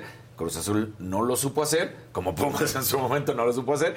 Pero, pues, ¿qué sucede? Que también se cambian las cabezas de la dirección, entran otros, y ahí empieza a fallar. Y Cruz Azul hoy en día es, la verdad, lamentable. Pero más lamentable, así como la afición atacó con lo que estábamos diciendo de Pumas a Dani Alves, la manera en que van, porque esto ya es violencia y Sí. esto no es correcto. Las instalaciones de la tienda del Cruz Azul amaneció pintarrajeada con agresiones, por supuesto, por parte de los aficionados, diciéndoles que pocos huevos, diciéndole que esa manera en que ellos no deben de estar jugando, que manchan la camiseta. O sea, también hay que saber, y es lo que siempre hemos tratado de decir, el futbolista, claro que se debe a la afición y debe tener un respeto, pero la misma afición también debe tener un Claro. respeto a los jugadores, a la institución. No por pagar un boleto tienes derecho a decir y hacer lo que se te pega la gana. Por supuesto que no, debe de haber un código de conducta de ambos lados y sobre todo para el, para el mismo aficionado que no lo sabe hacer. Mira, mancharon nuestra historia, merece ETC, pocos huevos, lo decíamos, sinvergüenza, 7-0 y todavía mensajes más agresivos. Entonces, ahí es donde no puede ser. ¿Por qué? Porque además nunca había habido un 7-0. ¿Qué dice Ciber? ¿Qué? ¿Qué? Sinvergüenza. Ah, yo escribieron mal Cyberguerra. Este es un gran dislike. Es un gran dislike. Oye, Dani, Qué y vándalos. platicamos Ah, con... y, y digamos que esos mensajes son los amables. Claro. Híjole. Platicábamos con Maca, por ejemplo, en, en- a nivel político inició Temprano, mu- temprano, temprano, platicamos. temprano. muy, muy rudo. Pero a nivel deportivo, o sea, pues el Chivas Necaxa también estuvo, o sea, empezaron desde ahí la lluvia Necaxa de está, a goles. punto de cele- está celebrando hoy 99 años 99 de historia, años del está a punto de Necaxa. festejar 100 años. Jorge Son- Ortiz de Pinedo y Javier Risco están Claro. felices. Los únicos fans. Es, Los es- únicos dos. es- es uno de los históricos de nuestro fútbol. Ahí Sí. nació el verdadero clásico y el primer clásico ¿Qué? que era. Ah, el productor y amigo también, ¿no? Ah, Pues felicidades por Necaxa. este aniversario. Ay, Mira, y- perdone. y Alguien, por favor, que me ayude para que vean cómo se cerró la bajada al segundo piso y no había manera. O sea, Dinos, ya venías de terapia después de que- goliza. Sí, claro, obviamente, pero no, no, no. O sea, y bueno, también malas noticias para la Ah, selección. dice que Jonathan está en este momento desde el segundo piso, que está fluido. O sea, malas Fluido noticias. como nunca. Como libre, nunca. Sí. Libre, me Todo el segundo piso libre. Que está como en pandemia. Exacto. ¿Cuánto Oye. se hizo para 10 minutos? 10 De minutos. Jerónimo Viene para desde TV Azteca. Azteca. De la Jusco para acá. De la Cusco. Oye, pues también malas noticias para la selección mexicana sub-20 femenil, porque pierde con España. Ahora, de manera honrosa, ¿no? Digo, ¿cómo, cómo es eso? Pues porque de No hecho... 7 a 0. No 7 a 0, 1 a 0. Y eh, estuvo muy cerca al final del partido de poder buscar el empate, pero ahora sí que no se dio. Y esto ya sabemos, como siempre, es de que la pelotita entra a la portería y no lo consiguieron las jugadoras, pero muy buen papel. De hecho, las españolas no sabían qué hacer porque sí, el- la manera tan ofensiva, eh, a tambor batiente que traían las jugadoras aztecas estaba siendo muy superior, pero muy superior a, a España en los últimos minutos que casi se pudo haber conseguido el, empe- el empate. No fue Y así. lo que tú has dicho, o sea, hay, hay formas de perder. Exactamente. O sea, ayer, antier si dices, ok, está bien, se perdió con España, pero... ¿Cómo? ¿Qué, qué manera, que dieron la Claro. cara, estuvieron ahí luchando, estuvieron haciendo de todo y, y bueno. Y uno de los grandes basquetbolistas mexicanos se retiró ayer, el titán, como es conocido, Gustavo Ayón. Eh, él es de los cuatro que ha estado en, de los cinco que han estado en la NBA, pero yo creo que Gustavo Ayón es el más destacado y no en la NBA, sino lo que consiguió en Europa, sobre todo con el Real Madrid. Él jugó también para el Barcelona, pero con el Real Madrid consiguió más de 10 títulos, fue de la selección guerrera, como eran conocidos los 12 guerreros. Entonces fue muy importante este jugador mexicano, muchos años, como uno de los mejores basquetbolistas que sí tuvo participación en la NBA.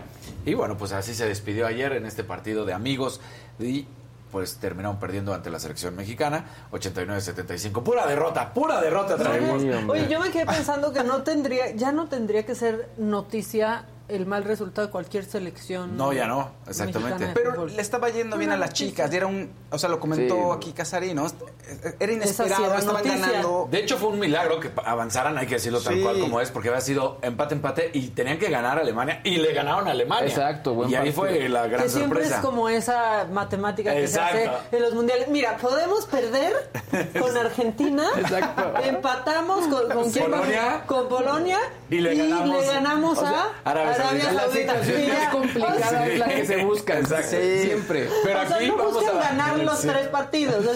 Podemos perder. Podemos perder uno. Es que no va. Empatar la- otro y ganar uno. La realidad es que no da, entonces tienes que jugar a las matemáticas. Es un tema Pero de eh, drama, como dice Maca, ese no es la, esa no debería ser la realidad del No, fútbol y de, no. de un aficionado de la selección mexicana. O sea, no deberías estar haciendo numeritos y decir, ah, a ver, déjame saco, mi suma, resta, sí pasamos. Exacto, porque aparte, al haber ganado todo ahora sí sin albur, Sí. te quedas mejor y te toca Exacto. contra un rival más a gusto. Es más, si hubiera calificado mejor, miren, no soy experta, tal vez me equivoco, pero aquí está el experto que por suerte ya llegó.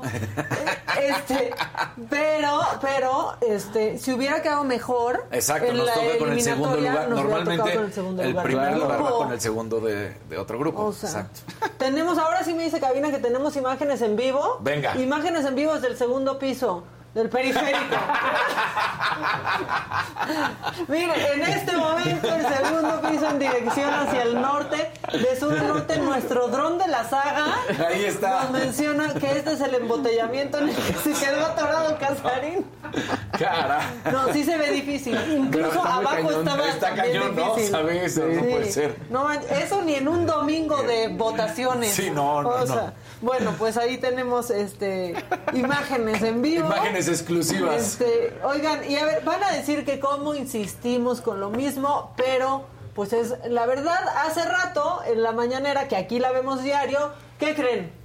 Otra vez, otra vez en el quién es quién de los precios de la canasta básica. Salió Chedraui en los primeros lugares de ser el súper más barato para comprar todo lo que necesitamos. De hecho, por eso llegó tarde Casarín. Y se los digo porque aprovechar. después de la visita del Jonah a Chedraui, pues la gente nos escribió que efectivamente en Chedraui Cuesta Cuesta menos. Así que no lo decimos nosotros, lo dicen todos, nada más para que vaya quedando claro. Ahora sí que y soporten. Exactamente, Y soporten. exactamente. Yo Bueno, voy a traer mi ticket porque yo, en verdad, en verdad, fui ayer a Chedraui. Acompañé a la coneja, hicimos nuestro supercito. Entonces voy a decir para que vean que sí es cierto. El Que nada, nada, que sí, el ticket en eso sí te creemos. En lo del tránsito, en lo del segundo piso es en lo que no. Podemos ir otra vez con las imágenes del segundo piso en este momento para que tomen sus precauciones si vienen al norte. Aguas, aguas. Ahí se quedó atorado este Dani López Casarín, mira, justamente ahí, Ahí, ahí, se ahí ve el estaba. dorito. Ahí estaba, Exactamente. No, pero esta foto en serio, y para que se vea así de despejado el cielo. Sí, Sí, no, o bueno. sea, con eso se ven hasta nuestras montañas, Sí, mira, ahí se nuestros volcanes y montañas. Se ve todo el Valle de México. Este, dice Paris Bradshaw, amo a Casarín, no me lo molesten. No. Muchas gracias, Nosotros Paris. también lo amamos, lo que pasa es que lo extrañábamos. Exacto. Lo extrañábamos porque no llegaba. Este, bueno, ¿tienes más cosas? Siempre hay más información, pero. Tú siempre ustedes- traes tus cositas. Exacto, exacto. Para, más para que no se me cositas, preocupen. Yo como cositas. Cosas, ¿no? Yo con mis cosas. Como les decía, eh, el primer clásico de nuestro fútbol mexicano es entre Atlante y Necaxa. Esa es la realidad. A muchos se, se les ha olvidado porque, bueno, luego vino el América y luego las Chivas y de ahí Pues cambió por toda lo la que ha hecho historia. el Atlante y el Necaxa, se nos ha olvidado. Además, o sea, exacto. Por lo que no han hecho. Exacto. Pero, eh, pues sí, el, el Necaxa, como lo decíamos, está cumpliendo 100 años y eso pues hay que reconocerlo porque sí es uno de los Sí históricos de nuestro... de- sí, sí se le ve. O- otro, y ahora sí cambiando de país, cambiando de liga a España porque Robert Lewandowski, el polaco al cual vamos a enfrentar y que seguramente nos va a vacunar en el Mundial, este, bueno, pues Que justamente... no nos den el beso polaco, dicen a los seleccionados. Eh, Luego hacen sus fiestas que sí pasa, ¿eh? sí, sí. Muchachos. Pero bueno, pues ganó ayer el Barcelona, golea también, marca doblete Robert Lewandowski, entonces eh, eso es bueno. Y pues ya se empieza a decir que el Barcelona ya salió de este bache, yo lo veo todavía muy complicado, el Madrid también ganó y goleó y lo hizo sin problema alguno, entonces la Liga Española empieza a tener los reflectores porque recordemos que se había pues por algún tiempo perdido ese nivel y toda la gente estaba viendo la Liga Inglesa. Ahora, ¿qué va a ayudar un poco? para la Liga Española contra las otras de- pues por ejemplo la Liga Inglesa que es la más importante digamos que ellos ya están por Paramount no la Liga Inglesa mientras que la, la Liga Española se sigue transmitiendo en Sky donde muchos prácticamente todavía tienen ese acceso y entonces va a ser más fácil seguir viendo la Liga Española que estar viendo la Liga Inglesa y no solamente es en nuestro país sino en gran parte del mundo Claro. se cambiaron los derechos de transmisión y entonces es más fácil ahorita seguir viendo el fútbol español que ver el fútbol inglés, que ver el fútbol alemán, que ver el fútbol italiano. Y eso va a ayudar, yo creo, para volver a revalorizar la liga española. Pues muy bien. Sí. Y también, eh, por si no lo comenté, claro, Cruz Azul se quedó ya sin director técnico. Sí, Ah, pero a- luego, a luego, las pero horas. Ahí Qué sí. bárbaro, es la presión de la gente A en las redes horas. sociales. Es que- Ahora, el comentario de Diego Aguirre no tuvo madre. Porque ¿Qué fue? dice, Huerfanito, huerfanito. no, no, ¿Qué no. dijo? eh, Dijo, esto pasó porque yo no estaba en el banco. Ah, Ah, Es en serio. No. O sea, en el banquillo, en el banquillo de... Sí, yo dije, ¿por qué fue al banco a esas horas? Tenía que hacer- tenía que pagar Tenía que impuestos. hacer un depósito. Como él no estaba ahí por suspensión, como él no estaba, pues porque por eso cayó la goleada. Ahora, dentro de todo, la buena noticia para él es que le dan la oportunidad al Potro Gutiérrez. O sea, campeón del mundo y que ahora, pues bueno, lo- lo- estará Buena ahí. noticia para el potro. Para Sí, él, claro. porque está buscando una, una oportunidad y es un buen técnico. es un buen técnico, eh, no fue campeón sub-17 y luego luego dijo, ya denme la mayor y ya Claro, denme equipos grandes, ¿no? Denme Siguió la grande, Denme dijo, la grande. ya denme la grande. Como Chucho Ramírez en su momento sí lo hizo, la hay que ir por la grande, siempre. Siempre hay que ir por la grande. Sí. Pues sí, ¿no? Digo, Ok, pues, Pues no, depende. no.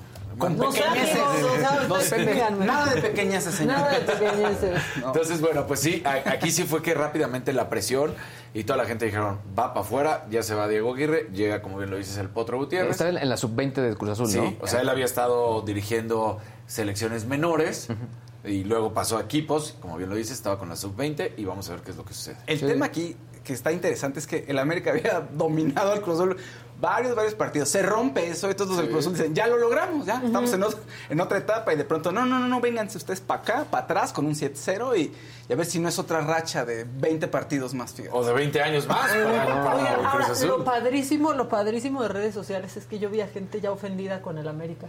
Ah, que sí. decían, también qué falta de respeto, ya que dejen de meter goles. No, es que- Eso, eso, fíjate se que pasa. eso recordó a lo que sucedió cuando Alemania enfrentó a Brasil, Exacto, que les dieron un mega baile. Sí, y como de, oigan, respeten. También iba 7-0 y, y hasta se dio a conocer audios que los alemanes, eh, no, no en el partido, pero que después decían, entre todos dijimos ya, no hay que ser tan agresivos con Brasil y ya no vamos a Sí, marcarles pues es más el famoso, goles. ya déjalo, ya, Ya está déjalo, ya Yo, está yo no estuve en ese partido, pero estuve en la ciudad cuando ocurrió eso. Sao Paulo era un, De un fu- luto. un funeral. Sí, pues sí. Toda la ciudad. Estaba Oigan, horrible. Bueno, ya nuestro productor adjunto Enrique Kurt dice que ya la que sigue, por favor. Y hay que hacerle caso porque No, también nos debemos nos debemos a, a ustedes. Pero Faust, se quedó lo de, ay, a mí sí me dio tristeza lo de Doña Espota Verderona, Pero yo Ah, la sí, mamá de la sí. Sí, la, la actriz Anabel Gutiérrez murió, que era una de las figuras del cine mexicano, de la época del cine mexicano, de época de oro del cine mexicano. Tenía 89 años y murió en la ciudad de Puebla y interpretó a este personaje que era la mamá de la chimoltrufia en algún momento. Si no la recuerdan así a simple vista, pues eh, seguro vieron Escuela de Vagabundos. Y era, era la Sí. hermana menor de Miroslava. O sea, Miroslava era la ganona con Pedro Infante. Se iba a quedar Era con una Pedro Infante. superactriz. Sí, Sí, gran actriz, gran actriz. Una cara muy como de niña chiquita tenía cuando salía en las películas. Obviamente, una cara muy aniñada. Y bueno, pues falleció y me sacó de onda porque la madre de la chimoltrufia de pronto me costó trabajo ahí. ¿A poco tú la viste en el Chespirito? No. Sí, o ¿tú sea, te no- verla? no, yo creo que hay un- las una generación que más que por escuela de vagabundos la conocimos por ser la mamá de la chimoltrufia. Y es que las últimas Cuando temporadas- veíamos a escondidas a Chespirito porque a mí no me dejaban verlo. Y, No, so- y cuando salían los caquitos, que era justo hasta ahí, Ajá. eh, que eh, fue como en la última temporada de Chespirito, casi nada más salían ese- esos, Y era esos Doña personajes. Espota Verderona. Exactamente. Sí, Doña Espota Verderona, este, viuda, te voy a decir, tenía toda un- una, una letanía, ¿no? Era viuda de un apellido muy rimbombante, además. Ahorita te, ahorita te No, y encuentro. el nombre de la chimoltrufia este completo también. María Expropiación este, Te- Torquemada. Petronila. Doña María. María, Ma- Doña María Espota Verderona, Torquemada y viuda de las Curaen. Torquemada y viuda de las Curain, ahí lo están viendo. Que aparte era mamá de Amairani Gutiérrez, que es actriz. Sí. Y si ustedes, si hay alguien más joven aquí viéndonos, Maca- Macarena García, esta actriz que yo la vi en 100 días para enamorarnos o algo así. Este, Chavita también, pues era abuela, ¿no? Este, de esta niña. Y ahí está de jovencita. Sí. Anabel.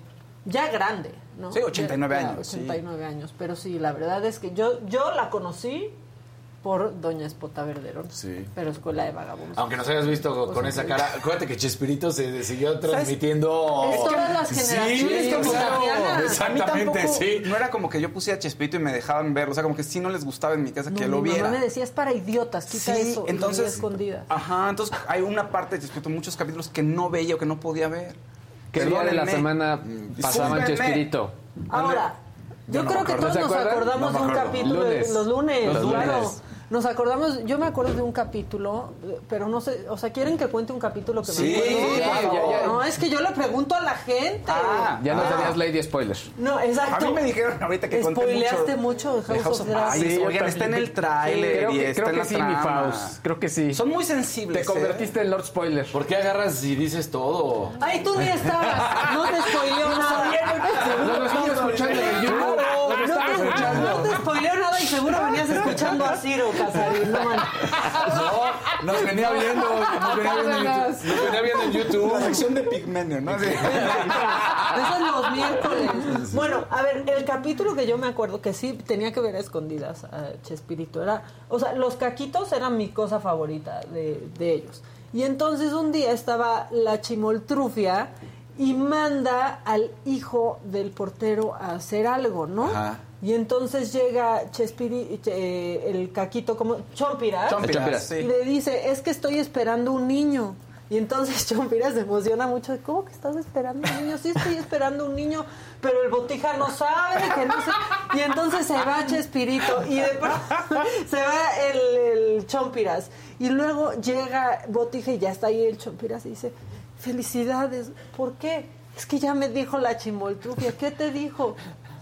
Que estás esperando un niño y entonces el, el, botija empieza a llorar de emoción, la chimoltrufia dice, ¿qué está pasando? ¿Por qué me quieres felicitar? Ya me dijeron que estás esperando un niño. Ah, sí, sí estoy esperando un niño, pero ni te iba a decir porque tú ni, ni conoces.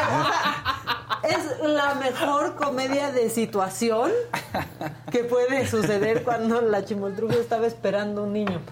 Y era pues al niño que mandó al mandado. ¿Ven? Sí era para idiotas. Estaba muy, eje- muy bien ejecutada. Te contaba Muy el mismo bien. chiste las veces. claro. Y la gente estaba enganchada viendo el mismo chiste una y otra Era vez. muy divertido. O sea, los Sí, campeones sí, del sí. rolling gag.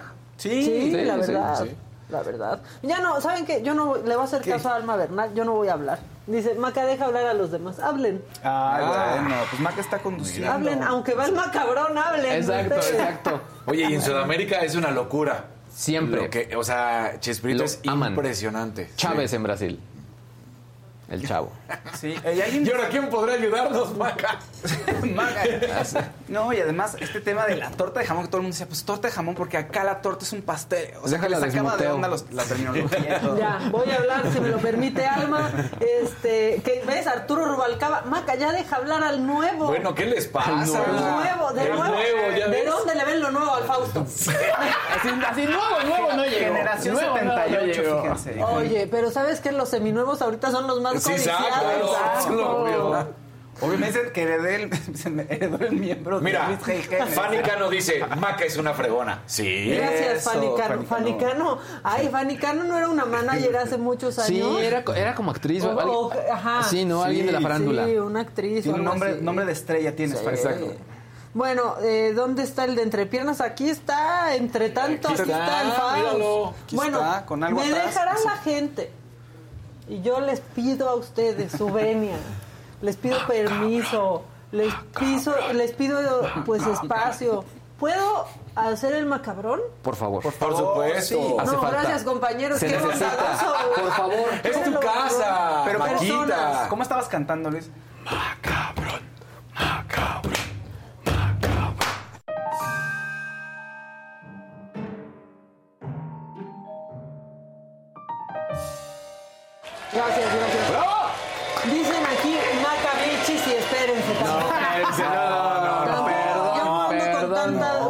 dislikes. Sí, no. ¿Qué No. exacto? Miren, es un macabrón extenso. Sí. Se los aviso de una vez. Y no me importa. Pero quiero que vean cuánta felicidad de Noroña, el compañero Noroña y otros diputados con Nicolás Maduro. Esta es la definición de no tener El presidente de la República, Nicolás Maduro Moros, sostuvo un ameno encuentro con el máximo representante del Grupo de Amistad Parlamentario México-Venezuela, José Fernández Noroña, y los representantes... Hernández Noroña con distintos representantes de la Cámara de Diputados. Felices junto al dictador, felices. No tienen vergüenza, no tienen madre. Son los mismos que defienden también a Díaz Canel en Cuba, ¿no? Sin vivir en Cuba y sin vivir en Venezuela. Este, bueno, Qué pues ahí está. Así es más que Fernández fácil. Noroña. Sí. Desde claro. fuera está bueno. Todo se ve bonito, ¿no? Allá. Pues sí. Ahora bien, ¿saben que el presidente andaba por Sonora el fin de semana? Sí. Pues una camioneta no los encaró, lo alca- alcanza al presidente para decirle, pues que si ya vio cuánto pinche bache hay en la calle. Y saben qué, el presidente le contesta lo realmente importante. Échenle.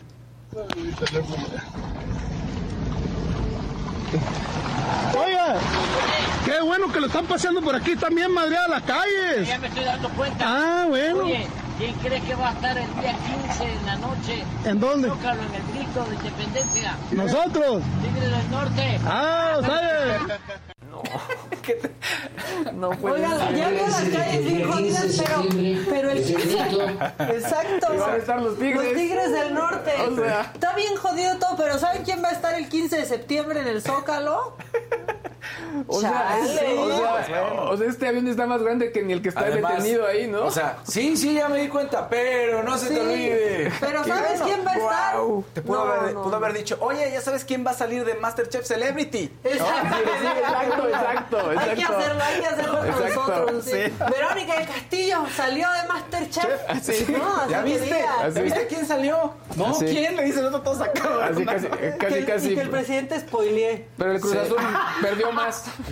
Sí, aquí Hagan uno, por favor, por favor, háganlo. que en House of the Dragon se muere el heredero, ¿viste?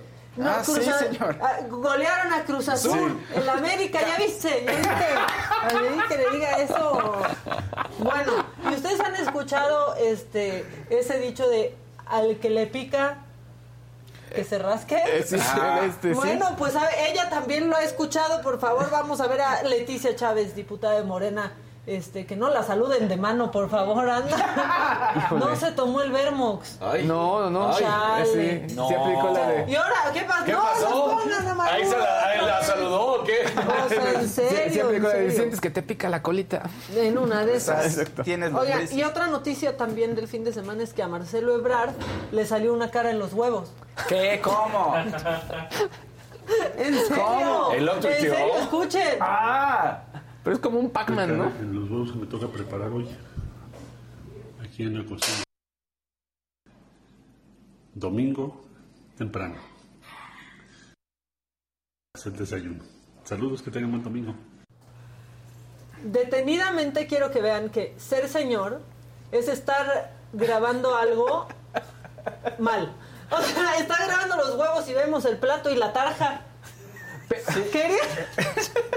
¿Quería? Eso es como cuando tu mamá te pone a tu sobrino en FaceTime y ves el librero. Sí, Exacto, mira, exacto, salúdalo y el exacto. librero ahí, claro. Oye, pero Sí. se me hace muy chistoso, fíjate, su- ese humor involuntario.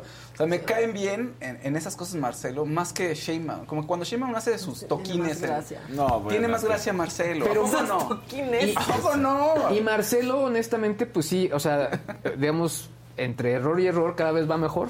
Sí. Haciendo su, su social media. va aprendiendo. Naturalista. Ahora, nomás que le atine, ¿no? ¿Quieres grabar los huevos? Que sí salgan los huevos, no los platos. Es que, a ver, seguramente lo que hace es que en lugar de estar viendo la cámara o la pantalla, está está viendo viendo los al lado. huevos. Exactamente. Exacto, entonces, sí. por eso Es Entonces, chueco. Marcelo, por estar viendo los huevos, no, no graba lo que debe. Exacto. Los huevos. Los huevos. Los huevos, No se le vaya a coser la yema. Sí, ahora también, o sea, como que yo creo que tip para todos los políticos que ya se andan sacando selfies, diles dónde está la cámara, diles a dónde ver, esa es otra cosa Sí, del claro. señor. Sí. Salen como esmeralda, ¿no? Viendo hacia otro lado cuando está ahí la, el- la lente. Y les va el tip. Muchas veces, muchos equipos nuevos ya traen hasta un foquito. Ah. Vean el foquito, la luz que, enci- que enciende ahí, o, o la- el LED de Ay, color verde, ve, rojo. Ya rato, se ve está la muy simple. Tienes que saber dónde está. Está muy simple. Digo. Entonces Sí. se toman foto y salen así, o se la toman aquí y solo le sale la papada.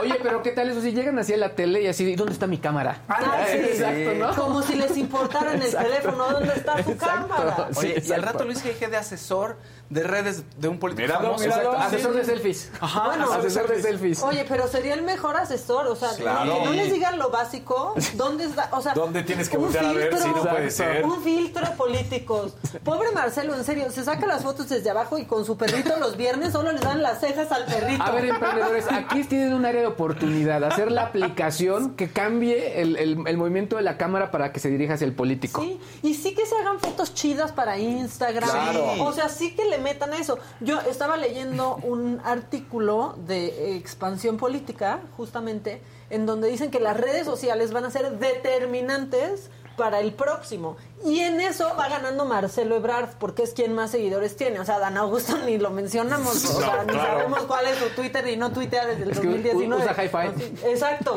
Usa MySpace. usa ¿no? MySpace. Los medios- Pero ahí sí gana. ICQ. Sí, es que se divide entre Fotolog y MySpace. Y todavía sacado de onda, ¿no? Pues ya nadie entra. ICQ. claro, Metroflog. O sea, no, pero Marcelo bien en sus redes, la Sí, verdad. muy bien, sí. Este, porque aparte también leía otro en donde un- las encuestas del financiero, no sé si vieron, que decían que eh, aunque tiene por buena percepción eh, Claudia Sheinbaum en las personas de la CDMX, en los capitalinos, como les dicen, como nos dicen, no es considerada presidenciable. Pues que imagínate que va a llegar, digamos que llegar a Con la buena percepción. Digamos que llegar a la presidencia. Cada fin de semana se va a ir, pero va a decir, ah, pero me van a desquitar el sueldo. Y bueno, y, Porque y este vez- fin de semana, ¿qué tal? ¿Con quién estuvo? Ah, espera, espera, que lo tenemos, aquí lo tenemos, pero ahorita vamos a ponernos Mi corazón internacional. es tuyo. No, No, no, no estén de hombre. No, Antes, quiero enseñarles lo que le pasó al nuevo presidente de Colombia, Gustavo Petro, que ojalá que esto no sea premonitorio. ¿Qué pasó? Porque mientras daba discurso, miren nomás. para salvar la selva. Pero uy, no se me caiga Colombia.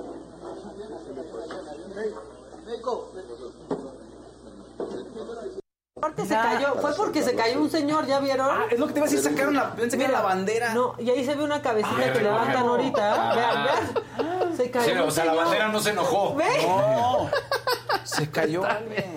Oye, pero eso, ¿no pasaste la vez, la otra vez pasaste un video de un, de una, es un- no era un jeque, pero un, un político de, de Que Medio Oriente. ca- cayó muerto ahí fulminado. que dijo, Sí. ¿cómo hago que este discurso Que está sea hablando y... Épico. épico? No tiro el micrófono, no, no voy a tirar el micrófono, voy a hacer algo más fuerte. Sí, ese tiro pobre yo. señor sí ¿No? dijo su última palabra. Sí, hombre. Ahí sí, la verdad esto estuvo muy negro, incluso para mí. Bueno, este, tú mencionabas a las amigas, ¿no? Las amiguis, las amiguis, se nos fue a Campeche, Claudia Sheinbaum, este, y pues allí estaba con Laida Sansores. Laida. Naranja más naranja que existe en la política mexicana. ¿O Vergoña? Borgoña, perdón. Borgoña, Borgoña, Borgoña. Sí, sí. ¿Qué hubo? ¿Qué hubo? ¿Qué Bueno, vergoña es la que da. Claro. Vergoña es la que da. Póngalo, por favor.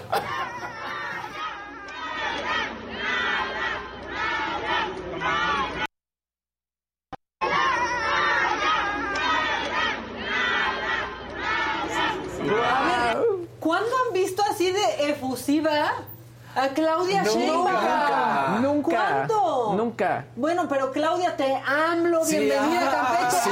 ¡Ah! Estaba Sí, enloquecida. Faltó que "Échamelo". se hicieran el- la, la señal. El Exacto. Sí, no. Pero espérense, nosotros aquí le hicimos un arreglito a, Ah, ese, claro. a ese saludo tan efusivo. ¡Ah! Échenlo.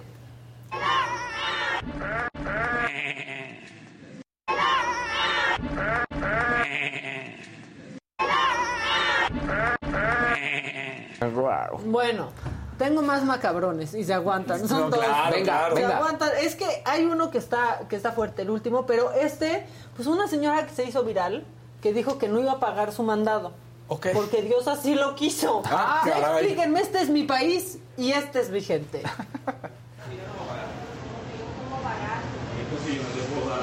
No, ni me la tienes que dar. Porque, porque es que yo estaba Dios me dijo, ves al granero y allá y coge las cosas que necesitas. Porque yo te las voy a dar. O sea, usted me viene a decir a mí de que Dios le dijo que viniera a comprar su comida gratis. Yo no tengo ni un Señora. centavo. Me hace favor, me deja la bolsa aquí. Me deja la bolsa aquí. No le voy a dejar ninguna bolsa aquí. Sí, señor, porque yo, yo en mi casa tengo a mis hijos que no han comido desde ayer. Desde ayer no han comido. Mira, no tengo ni un solo centavo. No. No tengo que ver con eso. Póngate la bolsa Si ahí. Dios no me da plata, yo aquí no le voy a, no le voy a, no le voy a Yo estaba orando y Dios me dijo, ves allá que allá vas a conseguir Vea, vea, la señorita Ana, yo le voy a entendiendo. Entonces, póngame la bolsa ahí. Póngame la bolsa ahí. No sé cómo va. ¿Qué no? No. No. Yo también necesito el tiempo. Fue su señor, no es en México, la verdad, pero este, híjole, pues fue cosa de Dios. Yo creo que yo voy a ir por un coche hoy. Porque Dios Dios, me me lo dijo dijo. que me van a dar un coche. No, pues sabes qué? que tendría que ser milagro Ah, de Dios bueno, que sí, encontraras coche. sí. O sea, porque no, porque no hay. Y bueno, eh, el último macabrón, este a mí sí se me hace súper, pero súper macabrón, amigos, y quiero ver qué opinan. ¿Ustedes saben quién es Sana Marín? Sana Marín. Es la eh, primer ministra de Finlandia. Tiene Que la agarraron en- 36 años. Este, la verdad es que ha tenido una buena administración, pero hubo un video en donde simplemente la graban de fiesta. en la noche, en horas en las que no está trabajando. Este es el video. Ahí está, es la de La playera negra, pues bailando con sus amigas, o sea, haciendo nada indebido, esa es la verdad. ahí está en otra fiesta, pues bailando, ¿no? Exacto. Cosa que puede hacer cualquier persona Claro. se dedique a lo que se dedique, ¿no? No se ve ninguna sustancias, Pues no se- no. bueno, ni alcohol se ve. No, está bailando. Y ustedes dijeron Finlandia. Es el primer mundo, pues ¿qué pasa? Pueden con que su primer ministra salga de fiesta. Pues no pudieron con eso. ¿Cómo? Se le fueron encima porque ¿cómo es posible que disfrute la vida? Exacto. ¿no? Este, hay que decir que Finlandia tuvo uno de los mejores manejos de la pandemia. Sí. Sí. Digo, también su posición geográfica y demás se lo permitía, Exacto. ¿no? Y su... El ingreso per cápita, todo. Exactamente. Pero, bueno, ahí está esta mujer que hizo historia. Se puso tan perra la cosa que tuvo que salir en un video Exacto. diciendo que ya se hizo antidoping No, Sí. para bueno. demostrar que no se había drogado Claro. en esta fiesta en donde no se ve ni borracha, se ve bailando, se ve en Claro. el desmadre. Bueno, pues ya hizo un video en donde dice y muestra su prueba en la que no consumió ninguna sustancia. Dice que nunca ha probado las drogas, pero muchas mujeres en el mundo se indignaron con esto porque la verdad es que Y además de que está haciendo Sí, nada más creo que que, si hubiera bailar. sido un hombre, Sí. ¿cuántos le aguantaron a Boris Johnson? No, desfiguros, bueno. desfiguros No, reales. O sea, Hasta en que plena hiciera pandemia. fiesta pandemia, que hiciera fiesta en el luto real, Sí. ¿no? Este, bueno, pues muchas mujeres dijeron, nosotros apoyamos a Sana Marín y subieron sus videos haciendo lo mismo inmoral que es bailando. Y entonces distintas mujeres en Finlandia, en otros países subieron sus videos bailando en apoyo a esta mujer que osó bailar. Pero ve, Finlandia y también Sí, que reaccionas pensarías. así de Claro. conservador, ¿no? Súper machistas. Machista. Y también hay hombres que apoyaron, la verdad, a la primer ministra. Y ahí está, uno subió un video también bailando.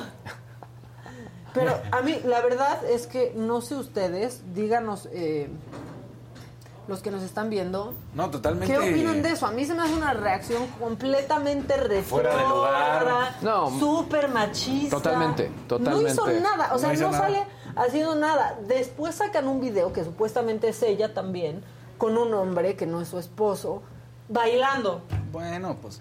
Aquí, Bailando. aquí el problema es eh, quién de sus pseudo amigos que estaban en esa fiesta sacó Que el subió video. Exacto. Ese es el, ahí es el meollo, ¿no? Es y que decir, vivimos en un mundo pero, en el que saben que te van a atorar por bailar. Estoy de Exacto. acuerdo, pero si ustedes ven los videos, tal cual es, a ver, estamos en la fiesta, la están grabando y está bailando. Suena como que estamos en la fiesta y alguien subió la historia. suena El como que no es están haciendo nada. El Pues tema es que lo descontextualizaron. Y No. le están inculpando de algo, por- como tú dices, Maquita, por algo súper drogada. machista. Pues, Exacto. está bailando, está Solamente por bailar. Sí. Sus enemigos políticos dijeron, alguna sustancia trae esta mujer. Es- no es, es- normal que baile Pero así. aparte que Literal, un país asuma literal. que una mujer está drogada, Sí, claro. está bailando Está y teniendo una fiesta con sus amigos. No, puede estar feliz. Sí, en Finlandia, encima, sí, como no le les gusta ver a la muy- gente feliz y echar fiesta, pues es el problema. No sé, pero bueno, eh, Chava Rock dice, esa reacción es retrógrada, concuerdo al mil por ciento, pero bueno, eh, hoy es lunes, a las 8 de la noche, está Chairistegui online. Pero en cuanto se sentó en esa, y no es albur, en cuanto se sentó en la grande, y no es albur,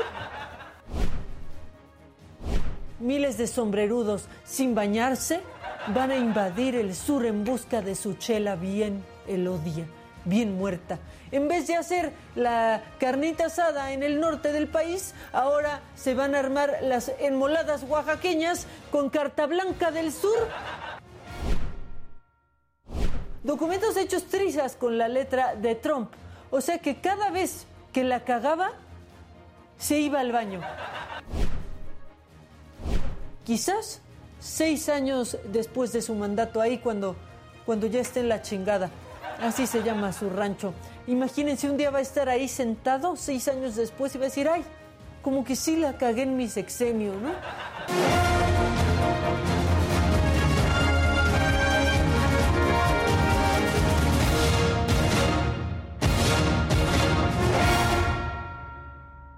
Está a las 8 de la noche. Chairistegui y está con nosotros Humberto Busto, porque vamos a hablar, híjole, de. A mí me encanta. me- es que me encanta. Estaba leyendo de Conejo Blanco, Conejo, Conejo Rojo, que creo que es. Ahorita nos platicarás, pero una gran experiencia para todos los actores que la han hecho. ¿Cómo estás, Humberto? Muy bien, muy buenos días a todos.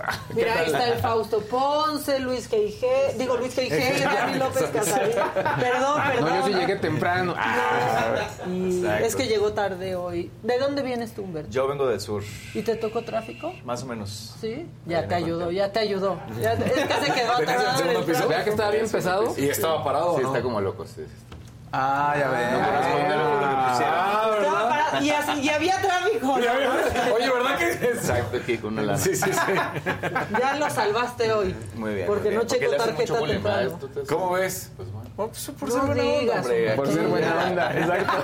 Dice, mira, por ser el guapo de la mesa, dice que yo no dije nada. Bueno, algún precio hay que pagar. ¿no? Exacto, eso sí tienes razón. Siempre contra el bonito. Siempre contra el bonito, Humberto. ¿Cómo has estado? Bien, pues contento, porque sí, yo viví fuera del país cuatro años, estuve viviendo en Colombia.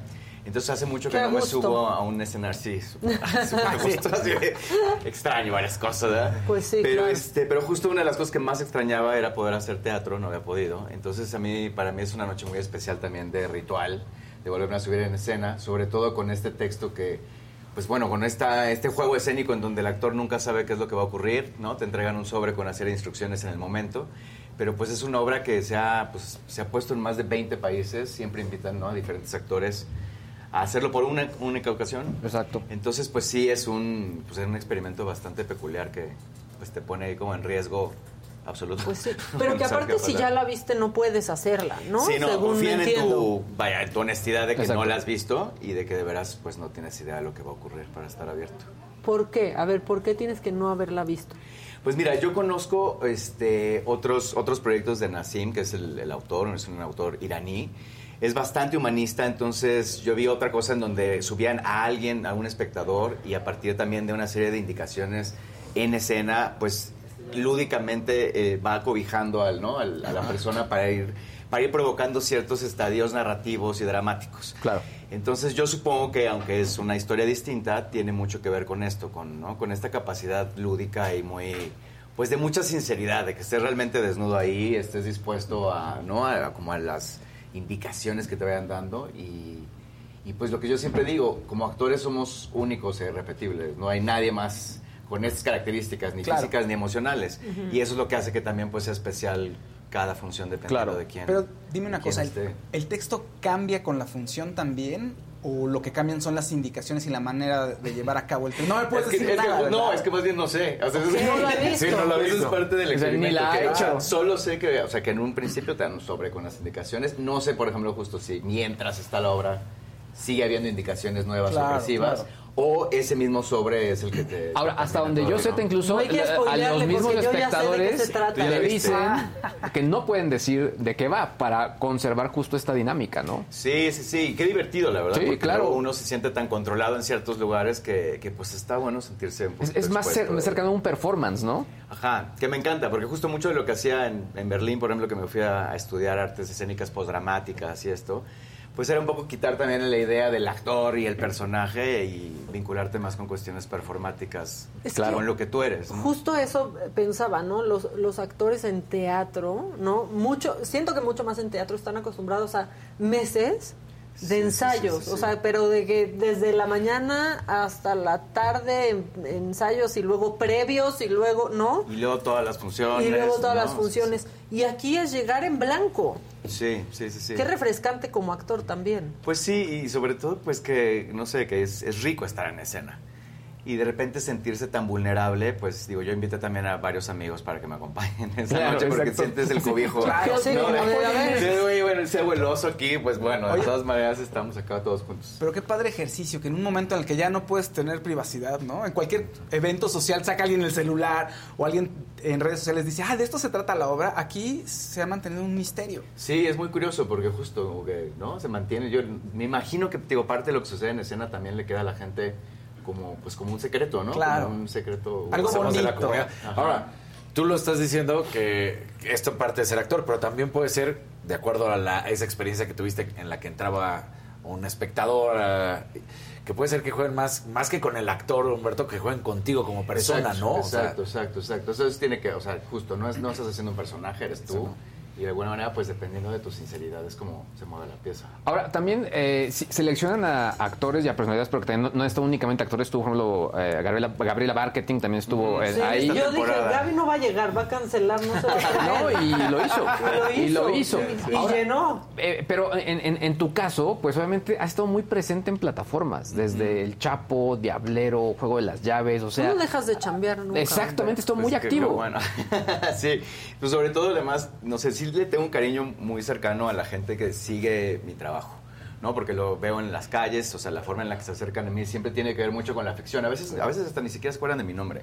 Pero no es como, o sea, o eres Sí, Don Sol o eres el de tal. y Entonces, como que a mí me parece muy, pues, eso lo disfruto muchísimo. Poder cambiar de géneros, de formatos. Ujú. Trato siempre de seleccionar cosas que no tengan nada que ver con lo que acabo de hacer porque me parece que es una responsabilidad como actor que, pues justo, que no estén viendo a Humberto Busto. Si quieres ¿eh? alguien más para Sino las que no se metan a la ficción Porque tú de, de lo haces tan bien que obviamente puedes personificar distintos, eh, pues obviamente, eh, digo, personajes y de esa manera la gente se va eh, acercando a ti no y no es una, una misma tendencia, pues no es el mismo, pues, Sí. sino son distintos elementos que te hacen eh, relacionarse contigo. Y los actores que más he admirado siempre son pues todos los que tienen capacidad camaleónica. O sea, Claro. siempre me ha parecido pues lo rico de actuar, ¿no? Pero que es muy difícil, vaya, tienes que hacer muchísimas cosas para que justo le des continuidad y sigas pagando la renta y no, y o sea, que- que vaya que, Pero tienes un que rostro tenga una coherencia. muy ¿no? reconocible. Entonces eso lo hace más complicado para ti. Porque yo te, ay, mira, yo me acuerdo de él y entonces tienes que, ahora sí que tienes que mejorar cada actuación para hacer un papel diferente al anterior. Sí, creo que siempre tiene, tiene mucho que ver con, como con una cuestión hasta energética. Sí. ¿no? O sea, porque todo eso se refleja en la voz, en el cuerpo, ¿no? Obviamente el trabajo de caracterización que, ¿no? Del equipo con el que estás elaborando, pero, pero sí me ha pasado que, por ejemplo, hay gente que no sabe que, ¿no? Que de repente dice, eres el Amores Perros, pero eres Don Sol, o sea, como que en qué momento. Pero es que, por ejemplo, Don O los Sol- héroes del norte. mientras no pues, digan que eres Ge- Genaro García Luna. Sí, sí. Bueno, pues eso, eso se la pasaban Exacto. diciendo. Sí, Sí, no, exacto. tu personaje en el Chapo podría ser Se, de- se García hizo una Luna. decisión muy consciente de que, vaya, parte del periodo que se toca ahí sí tiene que ver con, ¿no? con, con- con él, pero también queríamos abrir el espectro para poder hablar un poco del, pues, del mierdero priista en general. Claro. ¿no? Y de poder hacer que ese personaje, a lo largo de esas décadas, representara distintos otros personajes. Era Tanto como toda la ficcionados como no. ahí metida, Como ¿no? todo, exacto. Sí. Sí, sí, sí. Y que todo el tiempo fuera un espejo, ¿no? Del, del Chapo. Y, y ahí los, los showrunners un eran gente paralelismo muy... ahí, ¿no? Todo el Siempre. tiempo. La showrunner es una, una mujer extraordinaria que se llama Silvana Aguirre, que realmente hizo un trabajo de investigación muy, muy largo antes de empezar a desarrollar la serie. Y siempre procurábamos que fuera un tono pues muy contenido y... O sea, y los textos estaban muy bien escritos, no podías cambiar absolutamente nada. O sea, muchas veces discusiones de por qué tengo que Claro. decir esto acá y todo el tiempo ella tenía una razón.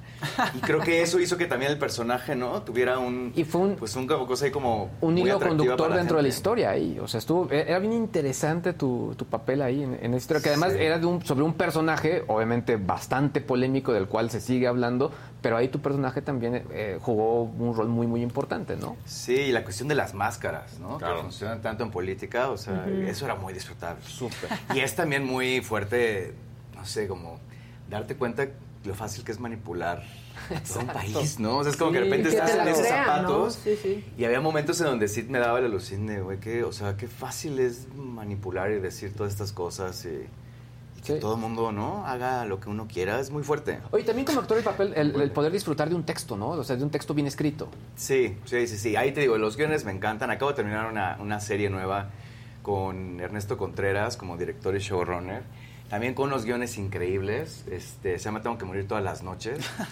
Y se, es sobre el ensayo crónica de Guillermo Sorno, que no sé si lo conocen, que habla sobre toda la dinámica ¿no? de la comunidad gay y de la contracultura en México en los ochentas. Sobre todo alrededor de un bar que se llamaba el Bar El 9, en la zona rosa, que fue icónico porque lo mismo a María Félix con, ¿no? con su hijo, Sí, que- que claro. gente de Tepito que tocaba por primera vez Café Tacuba ahí o La ¿Qué Maldita. es lo que pasaba en la zona rosa? ¿Qué no? pasaba? Toda la parte podías ver a machista. Amor aparte ahí, Ajá, ¿no? exactamente. Sí. Y entonces, pues, por ejemplo, esos guiones están increíbles y el personaje, pues, es el dueño del 9.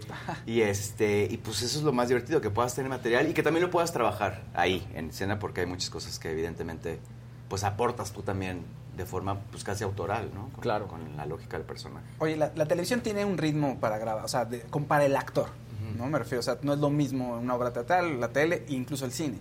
¿Qué disfrutas más como actor?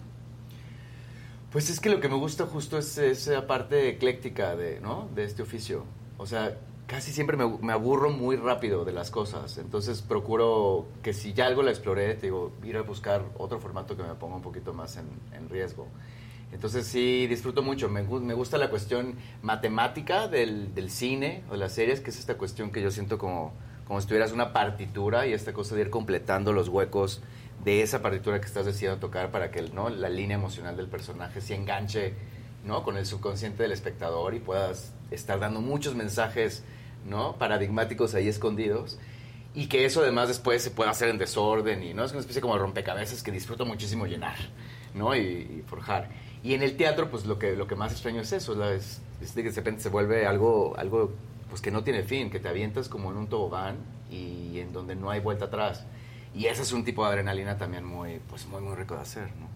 ¿Ya vas a estar viviendo en México o de aquí a dónde te vas? Ya, no, voy a estar viviendo en ¿Sí? México. Sí, porque además estoy preparando mi ópera prima, o sea, sí, ese es como Ándale. el paso que quiero dar. He estado- Cuéntanos. sí, pues con mis cortos he estado pues trabajando los últimos años. Este, de hecho me llegaron a nominar al Ariel por uno de esos cortos sobre el cáncer que tuvo Patti Reyes Espíndola, Ujú. se llama La Teta de Botero. Y el último estuvo en Clermont-Ferrand, que es un festival muy importante de cortos. Entonces llevo estos dos años pues escribiendo, trabajando con el equipo creativo con el que voy a hacer el proyecto. Y es de mis sueños más grandes, o sea, sí, poder como...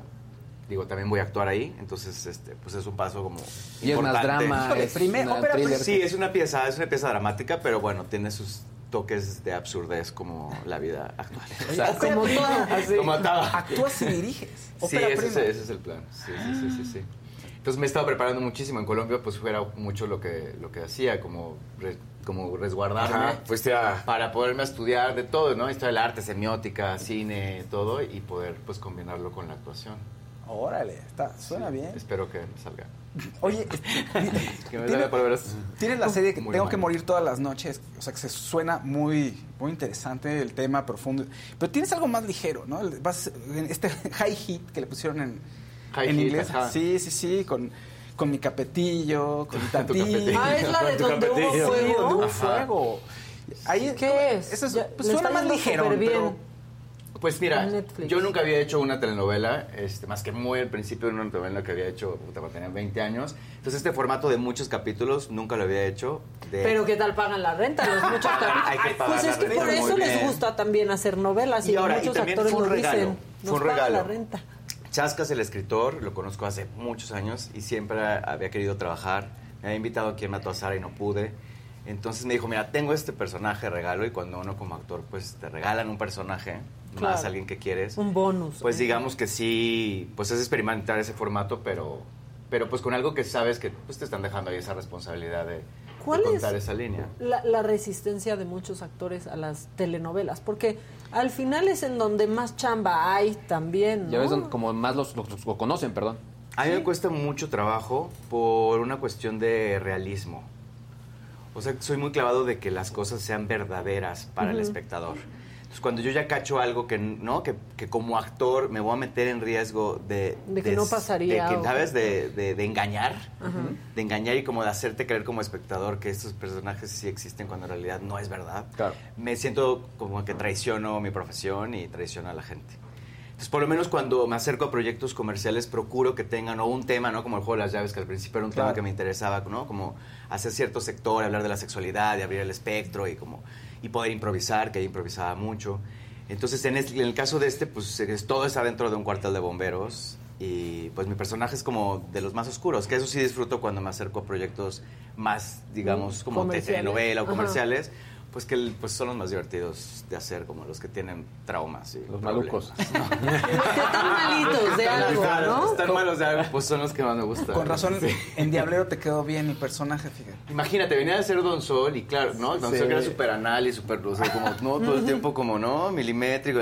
Y de repente me ofreció Cravioto hacer, ¿no? El llavrera y lo que sea. Sí, exacto. y estaba yo como loco, o sea, todavía esperando que alguien de maquillaje me decía, güey, es que, o sea, o sea, sí, literal, como que me clavé en que el Ya diablo te estaba comiste por el dentro. personaje. Y yo estaba liberándome de, de todo el año de Chapo, ¿no? Sí, y además que, que- que al final también pues se quedaron ahí los, fa- bueno, nos quedamos los fans ahí con el, ah, Sí, ya, hubo muchos fans, muchos no les Sí. gustaba, pero hubo muchos con fans el Diablero, que, con Diablero, que, no, que- que no renovó temporada y eso pues, sí, Sí. mucha gente se, se quejó, ¿no? Pero bueno, la verdad es que creo que también fue un gran experimento, ¿no? Y, y- y para ustedes también seguramente una gran experiencia. Sí, y el trabajo de arte de Bárbara Claro. Enríquez, ¿no? Que fue- obviamente trabajó en Roma y entonces es una mujer que, por ejemplo, admiro muchísimo. Y eso también está el diseño de producción de Tengo que morir también es de ella.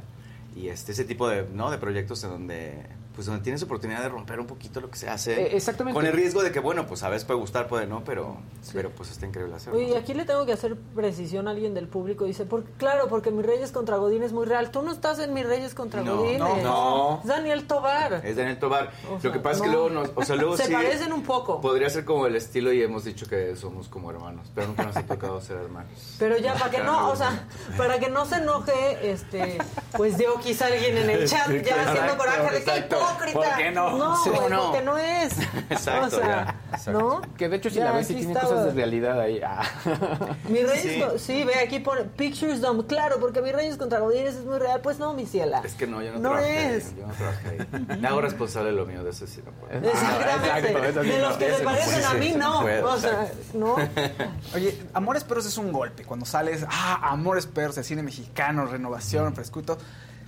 ¿Cómo te fue después como actor? Es decir, ¿te cayeron proyectos de, de todos lados, la gente te reconocía o te costó el mismo trabajo seguir con tu carrera después de Amores Perros? Es que la gente, o sea, nos cuesta trabajo recordar que en ese momento, con, vaya, ni celular había, me explico. O sea, era un momento en donde toda esta como dinámica que uno ya ahorita tiene, o las nuevas generaciones, de hacer una película y que sabes que está el circuito de festivales y que, o sea, eso, pues era un momento en donde hace mucho que no se iba una película acá, en, ¿no? Del país. Claro. Donde te, o sea, literal viajabas con el cine, ¿no? Porque no existía otra forma de intercambiar materiales entre, ¿no? En, en todo el mundo. Entonces eso evidentemente es una circunstancia muy distinta a que si yo hubiera hecho Mores Perros ahorita, ¿no? Y por otro lado, eh, pues yo empezaba la carrera de actuación en el CUT, en el Centro Universitario de Teatro. Y vino la huelga de la UNAM y fue por eso que fui a hacer el casting de Amores Perros. Mira. Que Guau. nunca había hecho casting nada, entonces como que no quedó de otra porque pues, la universidad estaba cerrada. Y justo esas semanas fue las que pude filmar esa película. Y después me regresé al CUT pues a estudiar otros tres años. Bendita huelga. Sí. Entonces sí, porque además el CUT O sea, ¿no? en ese entonces era huelga, súper hiciste recio, de que Perros. no Las escuelas podías de salir, no podías... ajá, ajá. no te dejan hacer otra cosa. No podías faltar nada, entonces digamos que sí fue una coyuntura particular y, y evidentemente también, pues esto mismo, después de que salió eso también me ofrecían muchas veces como el mismo papel de Claro, Perros. que es con lo que tienes que romper. Y varios de esos pues sí tuve que decir que no. Y por otro lado pues me metí tres años a estudiar, que sí quería terminar la carrera bien. Entonces así fue. Mira. Y Bendita después. huelga. Sí, y el papel.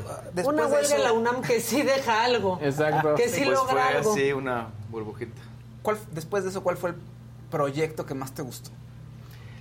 Pues... Que te hizo sentir, "Es- ya esta es la mía, ya lo sí, ya, ya Pues estoy no, pero por lo en menos cuando nivel". Daniel Brenner me dio mi primer protagónico junto con Maya Zapata y con Silverio Palacios, una peli que se llama Morirse en Morir- Domingo. Sí, sí, sí. Como que es la primera vez que yo tenía esa partitura completa como Muy divertida, muy, Muy oscurita esa Sí, película. me gusta oscurita, pero muy divertida. Buena, Sí, ¿no? tenía su onda, tenía su onda, la verdad. Que a ti te tocó también como esta época como del renacimiento del cine mexicano, cuando la gente ya empezó a verlo otra vez y decir, oye, pues sí hacen cosas buenas, ¿no? Sí. En México. Sí, y fue muy enriquecedor porque yo recuerdo maestros en el CUT que me decían después de Amores Perros así de, ay, pues disfrútala mucho porque quién sabe cuándo vuelvas a hacer una película. Exacto. Porque a ellos les había tocado un poco también esto, ¿no? Que estaba muy sectorizado el cine, solamente eran muy pocos actores los que lo hacían y se hacían muy pocas películas. Entonces sí fue definitivamente un parteaguas, no solo para México, Amores Perros para Latinoamérica Sí, claro. representó mucho. Había países que ni Claro. siquiera tenían cinematografía. ¿No? Y que en las últimas décadas se impulsaron y te lo dicen, ¿no? Que vas a países y es como, güey, yo vi Amores Perros y por eso es que ahora estoy tratando de hacer Claro. cine en mi país. Y eso pues es muy pues es muy conmovedor, es muy No, y es que además también pues despuntó mucho lo que ya venía haciendo Arriaga, obviamente eh, El Negro, etcétera, y pues conjuntan un grupo de actores que pues también le da mucha fuerza a esta, a esta película, ¿no? Sí, y el riesgo de caras nuevas, porque pues Gustavo Sánchez Parra, o sea, Claro. todos éramos nuevos en Exacto. realidad. Y eso pues actores. también, eso también yo apelaría más a las producciones actuales, que exista más oportunidad para la gente, ¿no? Que, que no es conocida, porque si tienes una buena historia, o sea, y de veras confías en el contenido, pues hay muchísimos actores buenísimos en este país. ¿no? como que nos cuesta apostar a veces aquí en México, ¿no? Sí. ¿No sientes? O sea, es como muy conservador el medio. Pues es que yo siento que si no tienes un contenido muy fuerte, pues entonces lo que vas a querer, pues sí es tener caras para jalar, ¿no? Una audiencia. Claro. Porque el mismo contenido no va a jalar.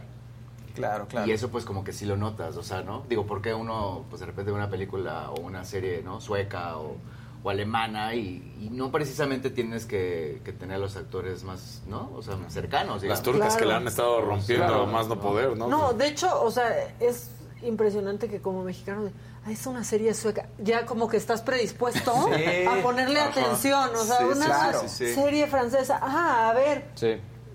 Ni sabes, ni sabes quiénes son, ni sabes de la calidad con la que está si hecha, te pero engancha, como ya es engancha. francesa o Y si sueca, te engancha, pues no. te engancha. Sí, totalmente. No, o, o luego como que la gente se disculpa, ¿no? De, estoy viendo esta serie que está buenísima, es mexicana. Sí, Sí, está buenísima, Sí. ¿no? Como que O me que- encantó esta película. Es mexicana, pero ¿cuál es el Pones pero, un no? disclaimer, sí, como... Sí, pues es que tiene que ver también con, ¿no? con ciertos géneros que a lo mejor han proliferado más en el Sí, mercado. pues sí, Que pues se nos da pensar que eso es como, ¿no? El, El, cine melodrama, mexicano. o se nos da muy bien el melodrama. Y estamos educados así, es muchos años de, de hacer un formato muy bien hecho, ¿no? Y ahorita tienes que empezar a abrirte, pues eso cuesta trabajo, tiempo y mucho dinero, además. Sí, pero por ejemplo, por eso, por eso, la verdad, todos los que participamos en el Chapo sí nos sentimos muy contentos, de verdad, y muy orgullosos del trabajo. Porque la gente sí se conectó con la historia, con el personaje, por ejemplo, de Don Sol. Y era, o sea, sí, sí, inclusive hasta este tono, no te digo que, ¿no? Silvana llegaba y nos decía, es como, esto es más Sí. caurismáqueo, esto es más como, ¿no? Sí, Aquí sí. contenido.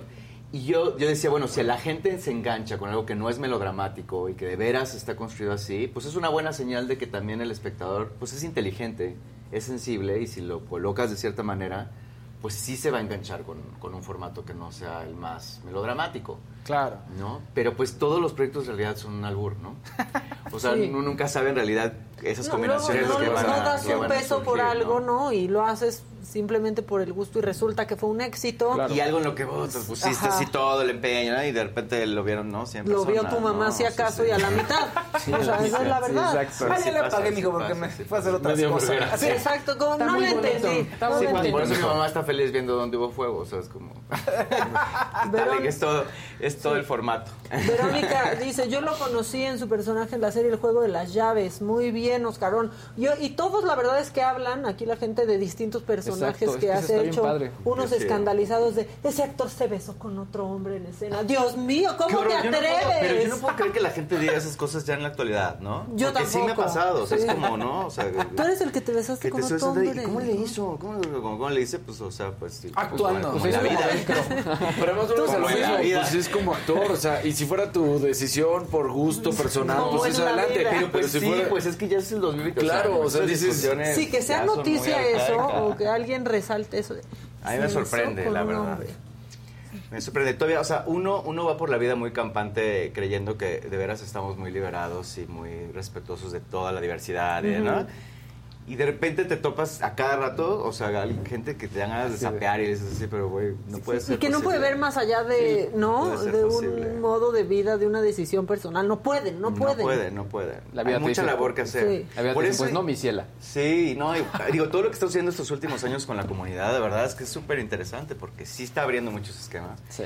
Y en ese sentido, pues lo que tengo que morir todas las noches es nuestro statement también. O sea, es la primera serie mexicana, latinoamericana, yo creo, que los seis personajes protagónicos son personajes de la comunidad. Y donde tenemos actores no trans, o sea, en transición real, que están jugando ese papel en la serie. Y eso no, no o sea, hace cinco años hubiera sido impensable. No se hubiera producido esa serie. Y hay mucha resistencia, ¿no? Y de pronto también cuando quieres hablar del tema, la gente resiste diciendo como, ay ya, en todo tienen que meter ese tema. Ay ya, todo lo tienen que hacer sobre eso. Sí. Pues, ¿qué crees? Que sí, porque hay un sector de la sociedad que simplemente no lo acepta y que resiste y que está en contra de que la gente viva como quiere vivir. Y ya ni hablamos del lenguaje inclusivo y de... No, ese les todavía- molesta como si se los cambiaras a ellos, ¿no? Eso se pone así como, sí, muy fuerte. A mí me impresiona mucho el enojo que le causa a la gente el lenguaje inclusivo y es como, no te gusta, no lo uses, ¿no? Exacto. Pero es tan Pero fácil tanto como... para que te prendas y entonces Sí. te parezca que no, que te están que te enojes y que no quieren como- cambiarlo todo. No, o sea, yo cuando se dio como el momento más álgido de esto, este, híjole, me daba risa que de repente en un programa de radio decían, ¿y entonces qué? Tengo que decir letase de no idiota, estás hablando de un objeto inanimado y sigue siendo la taza, a menos que esa taza estuviera viva y te dijera, quiero que me digas taza. Exacto, ¿no? O sea, pero no lo entendían y es tan sencillo como alguien se llama María, pero quiere que le digas Mari. ¿Vas a poner resistencia? No, le vas a decir Mari. ¿No? Sí, o sea, pero- le vas a decir como quiere que le llamen. Claro. Pero no lo aceptan y enoja muchísimo, como Sí, si se sí, quisiera sí, sí. cambiar el mundo entero. Y Fausto Ponce me ve porque parece que sabe de quién estoy hablando, pero es que era mucho enojo de la gente, ¿no? Sí, genera mucha resistencia. Y además en redes sociales, traducido a redes sociales, es peor, ¿no? Ah, pues no pasará el lenguaje, no pasará esta nueva política, la corrección política no va, ¿no? Y se vuelve una- un campo de batalla horrible. Pues es que ya el mundo tan polarizado que vivimos sí es muy, o sea, sí es así, ¿no? Sí. Como dice Humberto Eco, ¿no? De, del Twitter y todo eso que, ¿no? Dice una las legión redes. de idiotas. Pues es como dices, como dice en un libro, es como un bar, o sea, una cantina. Exacto. A las 3 de la mañana todos Sí. pedos y todo el mundo Exacto, creyendo que lo que está diciendo- diciendo Es verdad. es lo, es lo, no es lo verdadero. Pero funciona también como eso, como un escape a, a todas las frustraciones que uno trae. Lo que pasa es que lo quieres ver como otra cosa, porque sí puede funcionar como algo constructivo. Pero en general, pues ahí te desfogas. Y como en el fútbol, también debería ser algo constructivo. Pero luego la gente llora y entonces se graba con su nieto llorando el, el abuelo. Imagínate el niño. O sea, el niño eh, perdió su equipo, pues está medio triste. Pero ve al abuelo quebrarse y llorar. Es que lo que nos hicieron, hijo. Y abraza al niño Y le lo hace transmite todo. personal, Sí, ¿no? claro. Sí. Y el niño así de, pues, pues también llora. Y toda su frustración la va a sacar ahí, ¿no? En, O sea, en un partido llega un de punto en el que fútbol. sí, sí, sí. Sí, y luego con el lenguaje inclusivo, perdón, es- me clavé. Ya, pero es que-. Sí, sí, sí, sí. Es que luego ponían de ejemplo de, pero si ni la Real Academia de la Lengua. Pues no, porque vive en 1800 la Real Academia de la Lengua No, Española. pero fíjate que la Real Academia O sea, ha puesto tweets, digo, el- en donde dice que no lo van a incluir. Esa- pero, pero lo le dicen- reconoce. pero que han dicho así como, este, a ver, ¿se escribe ellos o ellas? Y han, y han contestado, si la persona te está pidiendo que utilices Claro, ellos, claro. Dice ellos. Pues, ¿qué haces? Así, o sea, lo que dices- no lo reconocemos, pero si la gente Eh, lo claro. El lenguaje va, o sea, evoluciona y cambiará y cambiar. Después va a cambiar de maneras que uno no sabe cómo va a cambiar también. Y porque no es una cuestión del lenguaje, sino una cuestión de los pues de los estereotipos que se han generado en torno a lo femenino y Además, masculino. también. O sea, tiene que ver con todo este, ¿no? Como Sí. esta implantación de lo que es una cosa y de lo que es otra, y es el azul y es el rosa, y tiene esa fuerza que estar siempre entre uno de esos mundos. Y de repente como que tratar de entender que el espectro puede ser mucho más amplio, porque en realidad cada quien es libre de ser un ser humano complejo y completo y de muchos colores Claro. pues es un ejercicio mental, digamos, también que te obliga a decir por qué sigo en la caja, ¿no? Del- De la dualidad. O sea, ¿por qué? ¿Por qué? Porque lo han estado diciendo desde hace siglos y de ahí vienen todos los problemas, no solo de eso, sino para la mujer y para muchos otros temas. Sí, sí, sí. No sé si escuchabas antes de entrar al aire lo que pasó con la primer ministra Ajá. finlandesa que ahora tuvo que pedir perdón y hacerse antidoping por ir a bailar y porque Sí, sí, sí. la grabaron y eso sinceramente no hubiera pasado con un hombre, Sí, con sí, un hombre líder de un de un país. Oigan, no pasó porque lo, como pues dijiste muy Boris bien, con Johnson, Boris y Johnson. por Boris Johnson, cosas, no, ¿no? Este, acabo de encontrar un tuit que resume todo esto que estamos hablando y dice, una disculpa por decirle gay a Justin Bieber en 2012, el que salió gay fui yo. eso resume todo. Está o sea, la verdad, eso, eso resume las redes sociales. Vas, tiras hate Claro. y luego te cae en la cara. ¿no? Aquí nos quieren poner a pelear. Qué flojera que todos, dice The Omen, la profecía además así en español, The qué flojera que todos estén de acuerdo en esa mesa. Bueno, pues ¿qué quieres? Pero, ¿qué quiere que ¿Que digamos? seamos retrógrados? No, ¿Alguien y también aquí? que No. Maca, que jala del lenguaje inclusivo. Pues yo no lo uso, no está en mi mente, la verdad. O sea, a mí se me va. Pero si alguien llega y me dice, oye, refiérete a mí de tal manera, pues, Pues lo sí. haces. ¿Por qué Es pelear que es con algo que quiere alguien? No, y además Sí, creo que el, lenguaje es una estructura que Claro. evoluciona y que además pues no es que hayan acuerdos escritos, sino que simplemente pues va evolucionando y así Oye, se va formando. y No, pega pero o es no que pega lo tienen también. que ver de una manera más sencillo, más básica y más burda si quieres.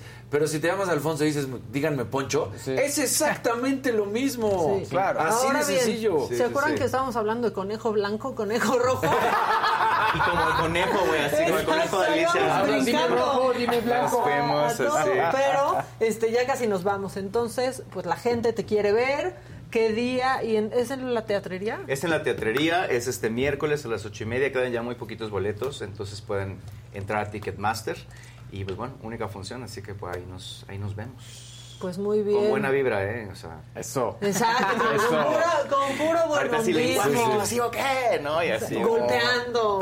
Oye, ¿y regresaste para esta hora y ya de aquí te quedas o ya habías regresado a la ciudad? Eh, llevo como un año, digamos Ah, que ya. Porque sí he estado grabando estas series, entonces sí. Pero Colombia está en ti todavía. Colombia está en mí, pues me casé allá en Colombia, o sea, sí. o sea, ¿Qué? Bueno, Eh, Mi familia, digamos que es colombiana Ah, también. pues mira. ¿Con fueron quién te casaste, años. Humberto? Eso ya es en otro programa. ¡Ah! Eso sí ya es una exclusiva. Muy bien. Lo pueden ver en la próxima edición de quién. Exacto. Así. Pero sí, no, yo fui muy feliz, muy feliz en Colombia. Estuve haciendo teatro también allá, estuve trabajando en varios proyectos y la verdad es que pues es un país al que le tengo mucho cariño. Tiene una huella de dolor histórica muy, muy grande y, y generalmente esos lugares, o sea, igual que cuando me fui a vivir a Berlín, o, o sea, como Sí. que los lugares, digamos, que han tenido de cerca la guerra desde distintas perspectivas, siempre me han llamado la atención. Me parece que hay un empuje ahí también muy interesante de, de la gente después de tantas décadas de, ¿no? de violencia Claro. Y es que sistematizada. sí eres medio darks, ¿verdad? Uy. Súper darks. Si yo, mira, tengo que hacer todo un darks. trabajo para que... Para estar aquí Para estar aquí, sonriendo. para hacer... Sí, no, pero sí, pues, digo, adem- además el CUT, o sea, sí es una escuela que, ¿no? Como que sí fomenta mucho la idea de trabajar actualmente a partir Claro. de, ¿no? De la oscuridad también. Entonces, bueno, después ya vas a terapia y equilibras. Exactamente, uno, uno trabaja. Muchas gracias, Exacto. Humberto, No, por pues gracias a ustedes, habernos gracias visitado acá. Ya lo saben, Conejo Blanco, Conejo Rojo, en la teatrería. Y aparte es buen plan porque después, este, pues ahí estás en la Roma, ahí, te vas a cenar y así muy hipster la cosa. Buenísimo. Ya está, ya nos vamos nosotros. Muy bien. Hasta mañana a las 9 de la mañana aquí vamos a estar. No va a estar Adela para que se vayan haciendo la idea. Por si quieren llorar, lloren desde ahorita. Pero mañana aquí vamos a estar todo el equipo listo en punto de las 9 de la mañana. Esperamos que Casarín también. No es cierto, no es cierto, Dani, es broma. No te sí había tráfico, sí había tráfico. Ya lo vimos en las imágenes. Hasta mañana, que tengan un buen inicio de semana.